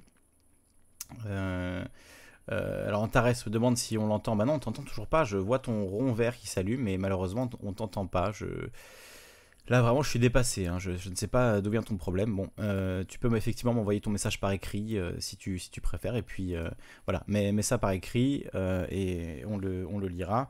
Bah, ce sera peut-être le, le, mot de la fin d'ailleurs, hein, puisqu'on on va peut-être pas tarder à, arrêter, sauf si évidemment vous souhaitez intervenir en direct. Je regarde la liste, la liste des, des sujets. Voilà, oui. Pardon. Donc pour euh, bah, un peu conclure euh, cette émission, euh, sans, vouloir apporter un, mot final, je voudrais pas fermer le, débat évidemment, mais en tout cas une piste de, réflexion sur la question qui nous concerne ce soir. Peut-on changer le système de l'intérieur? Finalement, la promesse politique de notre, système, la promesse de ce système électif, c'est euh, de, pouvoir changer le, système. C'est ce qu'on disait tout à l'heure. C'est mm, en votant pour quelqu'un, vous allez pouvoir imposer de nouvelles idées, une nouvelle façon de diriger qui sera euh, différente. On a vu, ben, notamment avec l'extrait de François Ruffin tout à l'heure, du, du, reportage de François Ruffin, son interview avec Nicolas Doisy, euh, le fait que c'est pas c'est pas ça qui est en jeu pendant une élection. En réalité, euh, c'est comme euh, comme le disait Georges Carlin, on secoue un petit peu le système, mais ça ne ça ne veut rien dire. Hein. regardez ce fameux sketch de Georges Carlin sur les, les élections. c'est exactement, exactement ça. C'est-à-dire c'est un spectacle, c'est une mise en scène, c'est une, c'est un une apparence de, de changement, mais en réalité, euh, derrière, ce sont toujours les mêmes qui gouvernent. Hein, euh, L'État profond euh, ou pas, en tout cas des financiers, des, grands patrons, des grandes entreprises, des gens qui ont des intérêts extrêmement euh, important en, termes de, quantité de ce que ça représente, de pouvoir, d'influence. Euh, et évidemment, ces gens-là n'ont pas intérêt à ce que les élections puissent euh, menacer les fondements du système qu'ils ont patiemment construit et duquel ils tirent un bénéfice quasi sans limite pour certains, pour ceux qui sont au sommet le bénéfice est quasi sans limite. Donc évidemment, ils n'ont aucun intérêt à déconstruire, à détricoter ce système-là. Au contraire, ils ont plutôt intérêt, euh, comme le fait Donald Trump en ce moment, à euh, le voir renforcer, à voir leurs avantages euh, augmenter, à voir leur, pouvoir devenir plus grand et plus important. Et là-dessus, Donald Trump les régale hein, par des notamment euh, des réductions de taxes, des réductions euh, des frais de fonctionnement du gouvernement fédéral. On sait bien que ça ne touche pas les milliardaires. Les milliardaires, ils peuvent s'acheter tout ce dont ils ont besoin. Donc ils n'ont pas besoin que l'État améliore la, qualité du service de santé publique, améliore les écoles publiques, améliore les routes publiques. Ils voyagent en avion, ils, vont dans des cliniques privées s'en foutent. Euh, les amis de Donald Trump, ils s'en foutent complètement que, euh, euh, les écoles publiques fonctionnent correctement et aient des, fonds suffisants.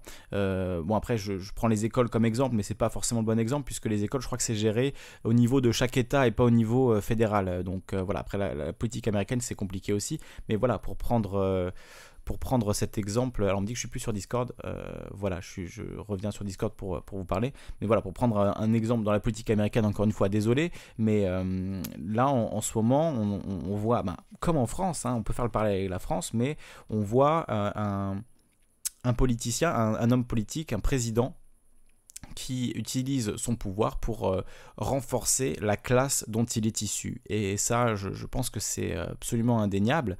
Donc, est-ce que sachant qu'il est très important d'avoir euh, cette classe-là de son côté, voire d'en être euh, directement issu, euh, sachant cela, est-ce que c'est possible de changer le système de l'intérieur? Est-ce qu'il n'y a pas des intérêts qui sont trop puissants, qui nous empêchent de changer le système de l'intérieur dans le, dans le sens où au moment où l'on pourra changer les choses, euh, eh bien on en sera empêché par euh, des intérêts plus puissants.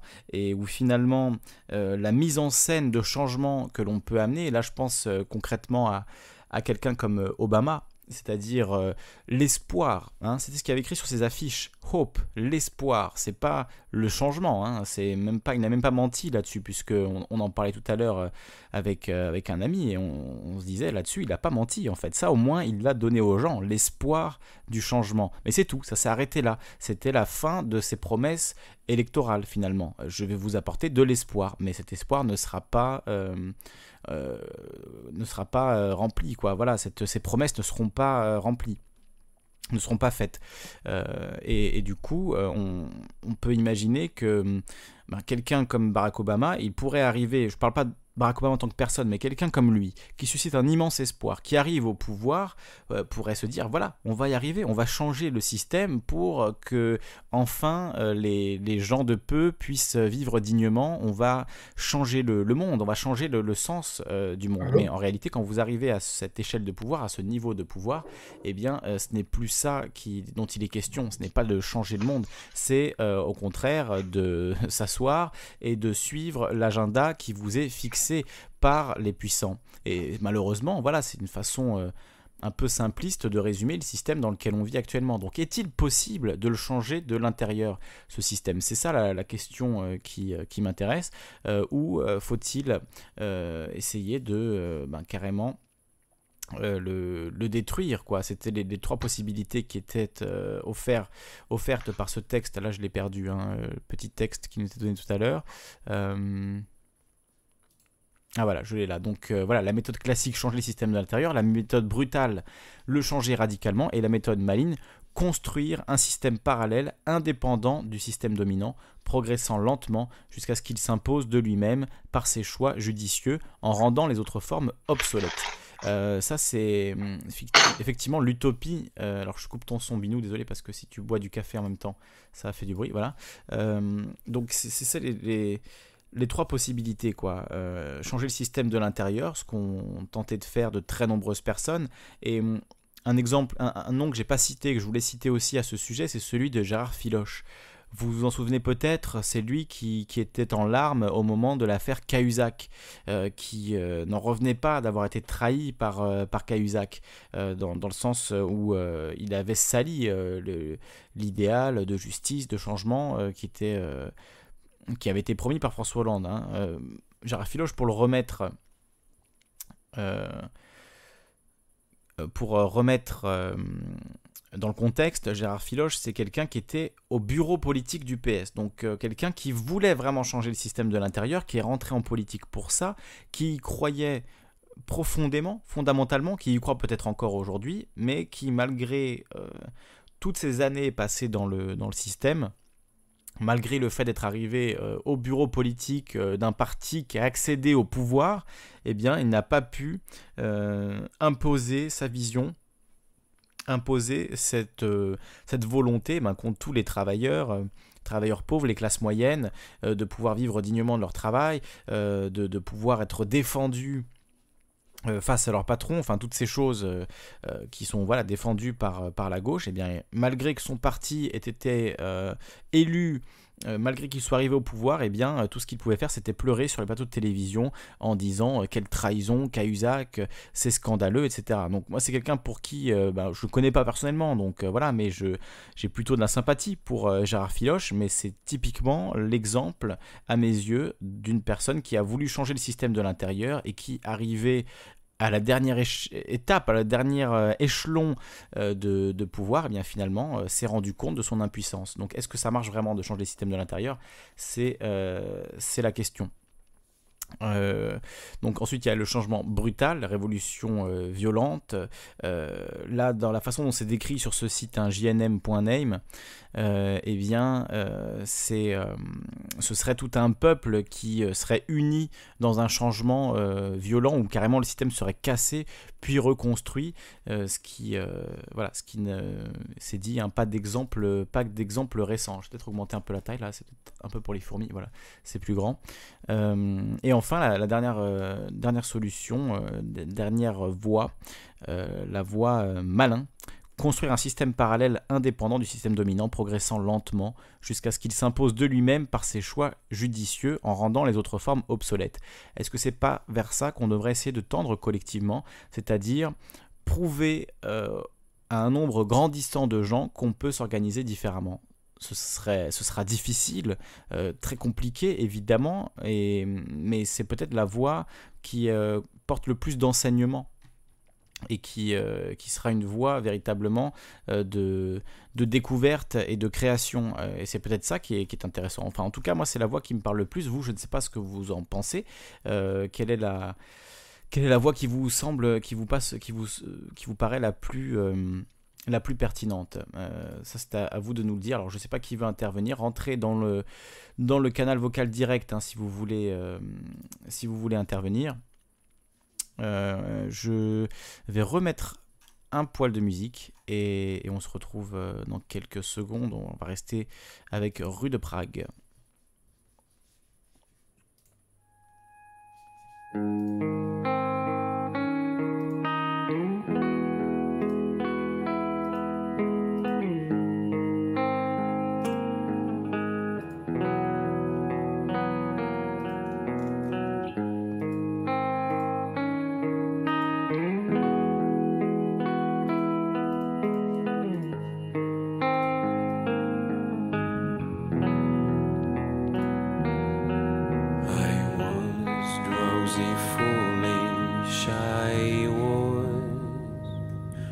and weary among the crowds. After a very long walk, I stumbled and I finally.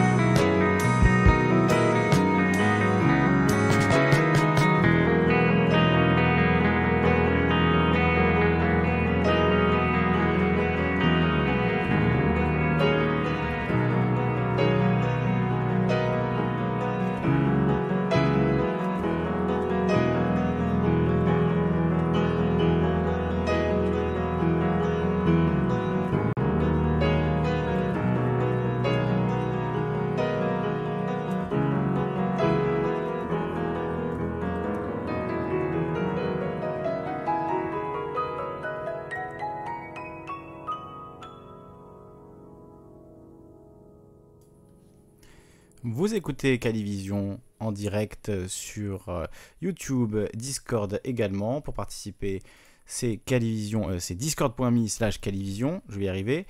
Hum, et, du coup, Antares, qui n'a pas pu euh, intervenir euh, via son micro, alors il y a un problème technique, euh, voilà, c'est pas grave, Antares, hein, il, me dit désolé pour la technique, j'ai vraiment pas compris, moi non plus, je, ne comprends pas, mais voilà, parfois il y a des mystères comme ça, faut pas, faut pas chercher, voilà, c'est, parfois on sait pas, tu redémarres à ton ordi, peut-être que la semaine prochaine ça marchera, va savoir.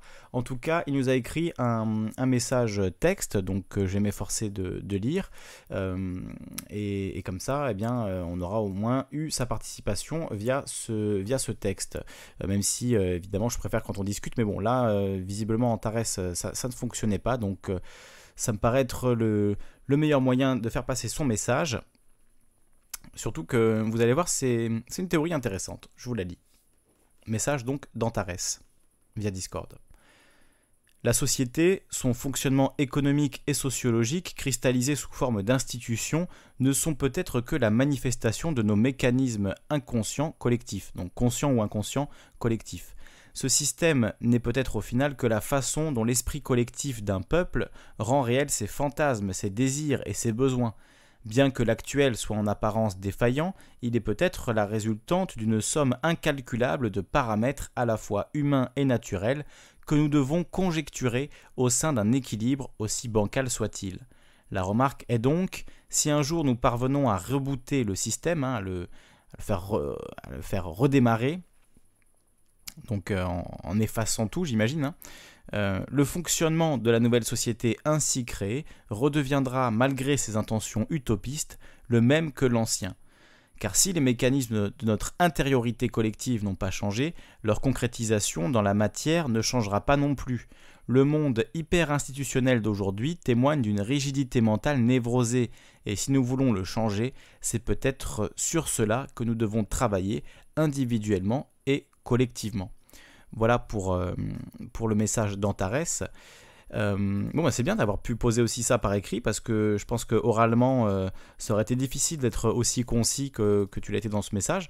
Euh, oui, c'est une idée vraiment, vraiment intéressante que tu pointes là, Antares. Moi, ça m'évoque un, un, livre de George Orwell, La ferme des animaux. Je pense, pour ceux qui l'ont lu, ils verront un lien, quoi, l'idée de retomber dans des travers une fois qu'on a réussi à changer la, situation, euh, et aussi euh, un film comique, euh, humoristique, qui est pas aussi sérieux, mais ça me fait aussi penser un peu à ça. C'est le film Problemos avec Eric Judor. Je sais pas si vous l'avez vu, mais en tout cas, ça parle un peu de ça. C'est en gros une communauté de, zadistes qui se retrouvent seuls suite euh, à la fin du monde. Et du coup euh, ils se retrouvent entre eux et effectivement ils reconstituent une société et peut-être qu'ils retombent dans les mêmes travers euh, que la société précédente. Donc ça, rejoint un petit peu un petit peu ce que tu dis. Et il y a une autre idée qui m'intéresse dans, dans, ton message Antares c'est celle finalement qui dirait la société euh, c'est quelque chose de naturel dans le sens euh, où euh, c'est tout un tas de oui c'est Problemos le film le film avec Eric Judor Quentin enfin Sirius. Donc l'idée que alors je, je, recite ta phrase comme ça je, ne déforme pas ton idée mais que son fonctionnement économique et sociologique cristallisé sous forme d'institutions ne sont peut-être que la manifestation de nos mécanismes inconscients collectifs. Donc l'idée, euh, que ce serait un développement naturel de, l'être humain, quoi, qui nous pousserait à faire ce, ces systèmes-là et que et que donc euh, on pourrait pas vraiment faire autrement et que même si on essayait de changer consciemment les choses, ben, on retomberait dans les mêmes travers. Euh, je pense que c'est un débat très vaste, hein, je vais pas m'aventurer à donner euh, un point de vue là-dessus, c'est je pense un, débat, un débat très vaste, mais en tout cas merci Antares pour, pour ce point de vue, ça, ça pousse à la réflexion, ça, ça, donne une réflexion intéressante. Et puis j'espère que la prochaine fois on pourra entendre le son de, ta voix euh, et que tu pourras nous, nous parler. Ah, désolé, j'ai, j'ai grillé euh, Sirius là, euh, je suis vraiment, vraiment désolé. voilà, en tout cas, ce sera bah, votre modérateur, hein, Sirius QL, qui sera avec vous bah, sur YouTube et sur Discord. voilà, un ami de longue date qui, qui est parmi nous ce soir et j'espère qu'il sera là avec nous souvent, comme ça il pourra s'occuper pendant que je blablate ben, de, de voilà, mettre les liens vers le Discord et puis, et puis surveiller un peu ben, ce que vous racontez et me faire remonter des messages que j'aurais pu rater. c'est voilà, je, vous invite tous d'ailleurs à faire, de même. Hein. et puis évidemment à participer en direct euh, si, vous, en avez envie euh, via le Discord. Euh, vous, allez vous taper http://discord.me slash Calivision. Alors malheureusement parfois il y a des problèmes techniques comme avec Antares, mais je vous promets qu'on va s'améliorer, on va trouver les, on va trouver les réponses techniques à, ce, à ce problème et, peut-être à terme mettre même en place un, numéro de téléphone, pourquoi pas, pour que vous puissiez intervenir par téléphone si vous n'avez pas euh, si vous n'avez pas accès à, Internet ou vous n'avez pas le micro ou le matériel suffisant, peut-être mettre un, numéro de téléphone local à disposition. Euh, si ça peut se faire, en tout cas, euh, j'essaierai de... J'essaierai de faire ça et ce sera pas un audio hôtel, hein, je vous le garantis, ce ne sera pas payant à la minute ou je ne sais quoi, mais juste un, moyen pour vous d'intervenir peut-être de façon plus simple pour certains. Voilà, alors je vois qu'il n'y a pas beaucoup plus d'interventions ce soir, je pense qu'on a, on a bien parlé quand même, on a bien pas forcément fait le tour du sujet puisqu'on s'est un petit peu, euh, un petit peu éloigné. Euh, mais, mais en tout cas, euh, on, a, on a pas mal exploré ce, sujet. Je ne sais pas si on a donné une réponse définitive. Mais, mais voilà, moi j'ai trouvé ça fort intéressant ce soir. et, et, bien, je vous remercie. Hein. alors, je crois qu'il y, y, a Marcus qui veut peut-être apporter un mot de conclusion. Je vois qu'il parle sur le chat. Désolé que je t'avais, pas vu, Marcus. J'avais coupé, ton micro. c'est pour ça qu'on ne pouvait pas t'entendre. Allô, vous m'entendez Le serveur était muet. Voilà, oui Marcus, on t'entend. Ah, depuis tout à l'heure, je parle, en fait, je parlais dans le vide. Je crois que tu parlais dans le vide, oui, parce que j'avais mis ton, ton... Quand on passait la vidéo tout à l'heure de François Ruffin, je t'avais mis en muet, donc euh, je t'avais pas euh, remis en vocal. Ah, de, je pensais que c'était un problème, tu parlais d'Antares, je me dis j'ai le problème, merde. Il faut que tu, tu m'envoies un, message, un message privé à la limite quand, euh, quand ça se passe, si tu veux intervenir.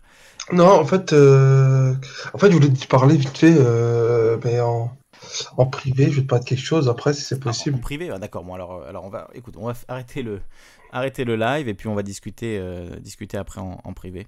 Euh, en tout cas, je te remercie Marcus de ta participation ce soir. Également, je remercie Ding Ding, euh, Adjel ou Alex Antares hein, qui était là avec nous, Luigino aussi pour ses messages, Magnus, ma cousine, voilà, qui ont tous participé ce soir. et également sur le, chat YouTube, il y avait Dan Gustube, Radio Blante, Zoroastre Hermès, Luminescence, et Mohamed et Funk 725. Voilà, je vous ai tous cités comme ça tous ceux qui ont participé ce soir. Merci à vous tous euh, vraiment pour votre euh, participation et on va se quitter sur euh, un petit paragraphe, une petite citation de Luigino qui ne peut pas nous appeler malheureusement parce que voilà il y a des, enfants qui dorment donc ça se comprend mais hum, il, a participé en tout cas par en nous envoyant des liens et en, envoyant ce, en nous envoyant ce petit paragraphe qui sera le mot de la fin ce soir. Les hommes ont oublié dans leur quête avide d'un prétendu progrès quelques-unes des leçons d'humilité que des millénaires d'expérience durement acquises avaient apprises à leurs ancêtres.